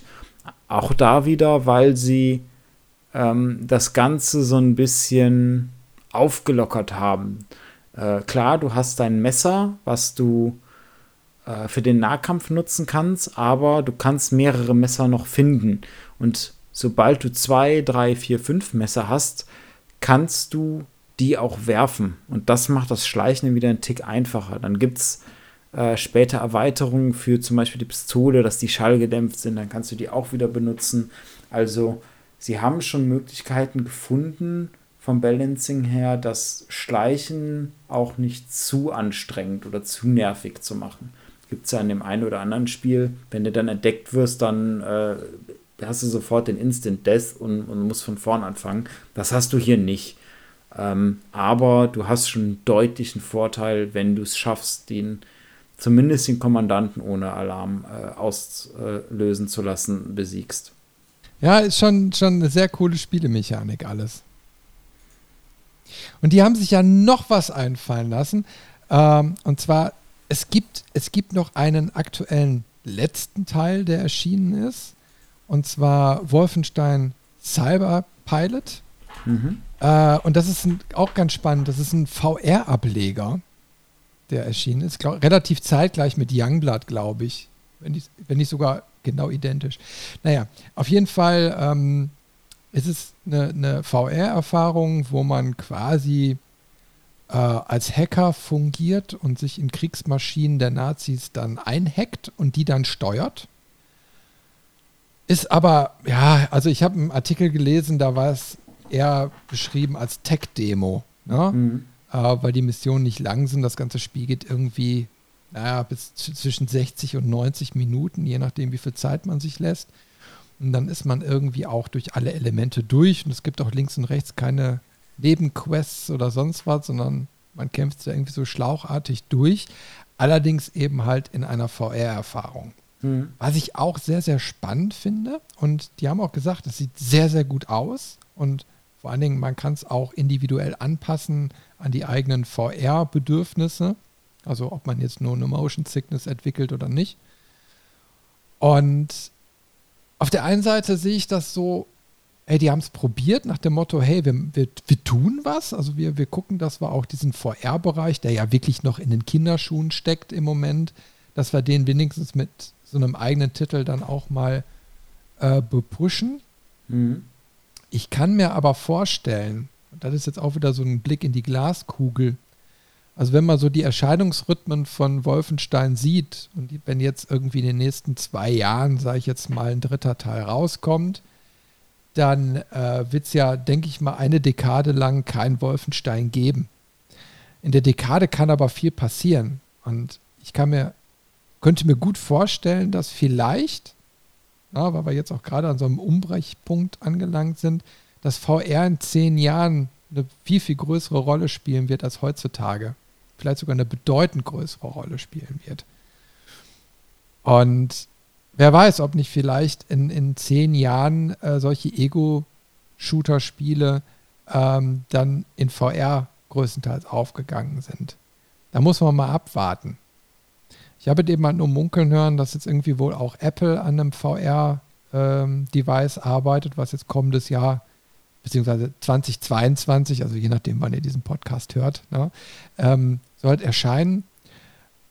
Äh, Facebook arbeitet ja noch weiter am Nachfolgemodell, glaube ich, von der Quest 2.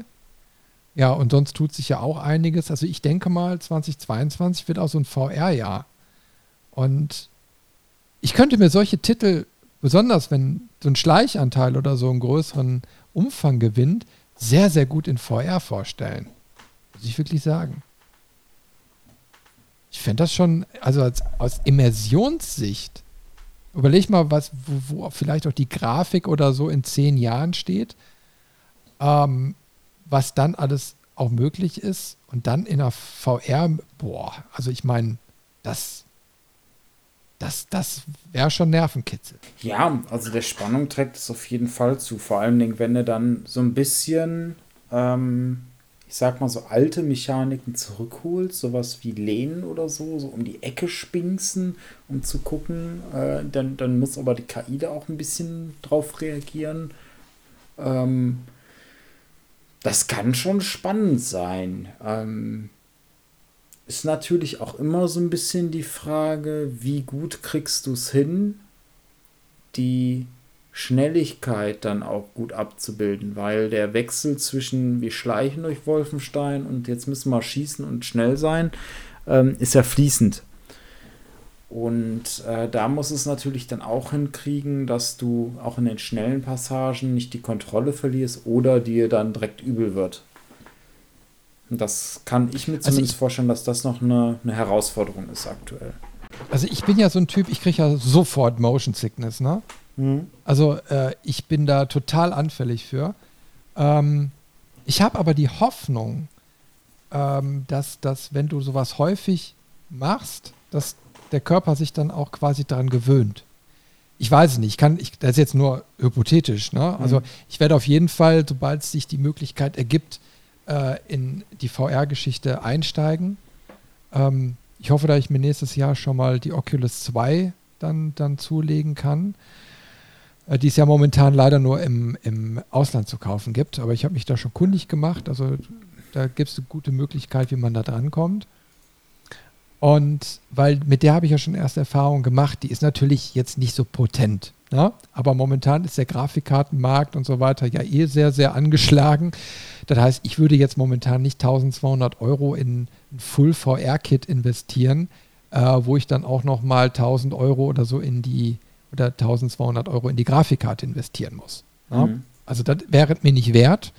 Und auf der Basis wirst du auch nie äh, eine VR-Breite in der Masse etablieren können. Also du musst hinterher irgendwie, sag ich jetzt mal, in, in einem Preisbereich von 500, 600 Euro sein for all. Ja? Also dann ist Ende. Dann hast du dein Gerät und mit dem kannst du alles machen. Mhm. Aber ich postuliere jetzt einfach mal, in zehn Jahren sind wir, also hätte zumindest jeder theoretisch die Möglichkeit, und wenn so ein System auch mehrere Jahre am Markt ist, in der Breite sind Kinderkrankheiten auch aus, ähm, sage ich jetzt mal, kuriert. Und der ein oder andere wird sich vielleicht dann auch dran gewöhnt haben. Ich bin mal gespannt. Also das ist auch so ein Ding, wo ich selbst gespannt bin, wie mein Körper darauf reagiert. Und ich hoffe, dass er da positiv drauf reagiert und dass man den quasi trainieren kann, weil wenn nicht, ja, dann habe ich Pech. da wird mir immer übel oder ich werde die ganze Scheiße wieder verkaufen müssen. Weil, äh, wie gesagt, definitiv, jedes Mal, wenn ich so ein Ding aufhatte, boah, mir ist sowas von schlecht geworden hm. und habe da den Kreiselkompass gekriegt. Aber die Faszination ist da. Weißt du, du, du hast so eine unglaubliche Immersion. Die ist, die ist Wahnsinn. Und ja, gerade wenn du hm. dann Angesicht in Angesicht auf Augenhöhe mit deinem Gegner stehst, das ist, das ist allein schon, das ist schon was ganz anderes, als wenn du auf einem Bildschirm guckst. Ja, aber immer nur bei den langsamen Passagen. Also bei den schnellen, und, und die hast du ja auch schon bei Wolfenstein, aber wir denken mal einen Schritt extremer. Stell dir mal ein Doom oder auch ein Doom Eternal, wenn du es dann mal gespielt hast. Stell dir das mal in VR vor. Da, da hast du ja nach zehn Minuten die Nackenschmerzen deines Lebens, weil du die ganze Zeit schnell nach links, nach rechts, nach oben, nach unten äh, den Kopf schwenkst, auch ruckartig, das machst du ja mit der Maus, mhm. äh, um da überhaupt ordentlich zielen zu können und, und dich irgendwie zurechtzufinden. Ähm, ich glaube, das ist tatsächlich was, das kriegst du mit VR einfach nicht gelöst. Ähm, deswegen, es, es wird Sachen geben, da klappt VR gut. Das sind aber dann eher die gemächlicheren äh, Erfahrungen. Da kann das, also so, so ein Schleichspiel mit VR stelle ich mir auch tierisch immersiv vor. Aber auch wenn ich mir jetzt, ähm, wie in, in Vorbereitung auf den, den Podcast hier Cyberpilot mal angucke, das ist recht statisch. Also auch vom Spielen her, das ist eher, das wirkt eher wie früher so die Arcade-Automaten, wo du dann mit der Pistole vorsitzt. Dann, dann ziehst du da, ziehst du dahin, so, dann, dann machst du vielleicht einen leichten Schwenk mal nach links oder rechts. Aber das ist jetzt nie so dieses typische Shooter-Gameplay, du, du gehst in Deckung, du kommst wieder vor, du stürmst nach vorne oder so.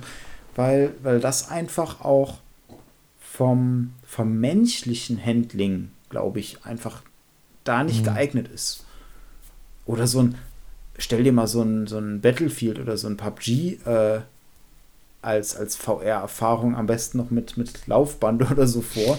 Äh, da, da muss ja Marathonläufer sein, um das spielen zu können. Wenn, wenn, wenn die Spiele dann hinter, äh, hinter dem Namen so eine Klammer auf, Klammer zu und da steht Kotztrommel drin. dann irgendwie dieser Name sich etabliert hat für solche Spiele.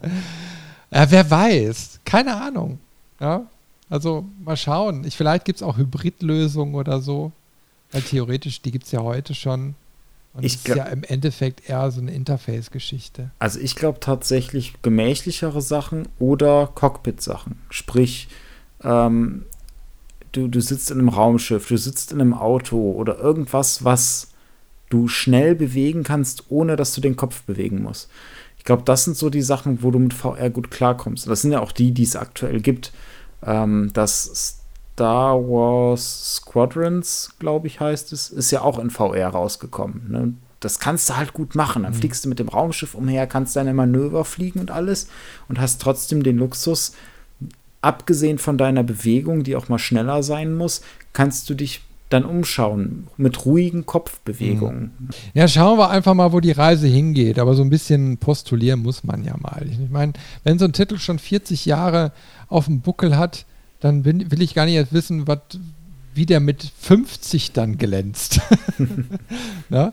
Also dann kannst du wirklich sagen, du bist von Klötzchen äh, zu was noch gigantischem gekommen. Aber ich meine, allein schon 40 Jahre, es, es ist Wahnsinn. Es ist wirklich Wahnsinn. Wenn ich mir hier einmal durchscrolle und mir die Grafiken anschaue vom ersten Teil und vom letzten, ähm, boah, ey. Also das ist schon, schon wirklich krass. Mhm. Also selbst wenn wir hinterher in zehn Jahren keinen VR-Titel haben, sondern hyperrealistische Grafik, äh, wo natürlich der Trend jetzt auch gerade stark hingeht, ähm, stell dir mal eben halt den zweiten Teil äh, mit Stadtkulisse und so weiter wirklich in ultra realistisch mit Raytracing und allem Pipapo vor. Das hätte auch nochmal eine ganz andere Tragweite. Oder wieder mit Pixel-Grafik als Retro-Titel. Oder so. Wenn wir die Schnauze voll haben von teuren Grafikkarten, kaufen wir uns alle wieder Atari, äh, nein, Apple II oder Atari ST, es geht auch. Und äh, genießen einfach wieder die schöne Pixel-Grafik von damals, weil die ging ja auch. Naja, schauen wir mal. Ja, ich würde sagen, jetzt haben wir einmal so dieses ganze Thema Wolfenstein so richtig durch, ne? Ja, ja. Mir fällt zumindest nichts ein, äh, was wir noch nicht angesprochen haben. Ach, es gibt da noch so verdammt viel mehr, was ich bei der Recherche rausgefunden habe. Ich werde auf jeden Fall mal äh, einige Sachen in den Show Notes verlinken, ähm, damit ihr euch da mal ein eigenes Bild von machen könnt, äh, wie die Entwicklung ist. Vor allen Dingen gibt es, ich habe einen schönen Beitrag gefunden, der einfach mal die äh, Geschichte von 40 Jahre Wolfenstein mal auch sehr kompakt zusammenfasst. Und diese kompakte Zusammenfassung geht trotzdem 40 Minuten äh, auf Englisch, aber ähm, da, das geht an einigen Stellen noch mal ein bisschen tiefer, als wir es jetzt gemacht haben, weil wir haben ja im Endeffekt so ein bisschen unsere Eindrücke, die wir auch selbst hatten, was wir so erlebt haben, mal dargestellt. Aber so aus sachlicher Sicht gibt es da noch einiges mehr zu berichten. Sei auf jeden Fall verlinkt. Mhm. Und ähm, mich würden natürlich auch mal Kommentare interessieren von euch, äh, welchen Einstieg ihr bei Wolfenstein habt, welche Teile ihr kennt, welche ihr nicht kennt, äh, ob euch das Spiel anspricht oder ob ihr eher Doom-Fans seid. Ach, wer weiß, da gibt es ja so vieles. Auf jeden Fall würde ich, mir, würde ich mich freuen, wenn wir so ein bisschen Feedback von euch kriegen und ihr vielleicht mit uns mal in die Diskussion reingeht, die wir, die könnten wir sogar schön auf Discord weiter fortführen. Oder auf unserer Website, das ist natürlich auch immer schön. Ein Wunsch an Wunsch. so, dann würde ich mal sagen, ähm, verabschieden wir uns, ne? Sagen danke fürs Zuhören und bis zum nächsten Mal. Tschö da draußen. Bis dann. Tschüss. Und immer gesund bleiben.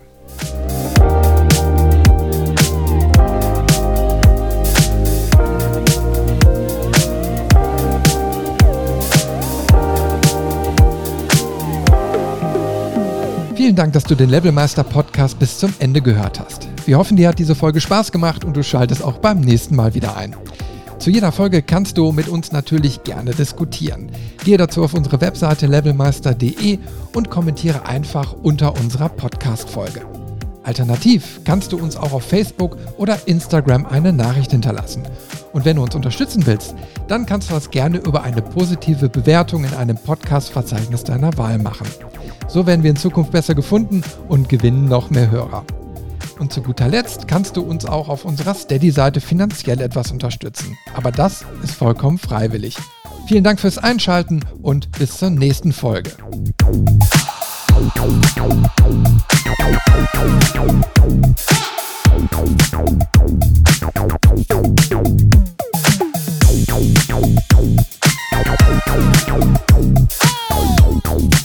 Bye.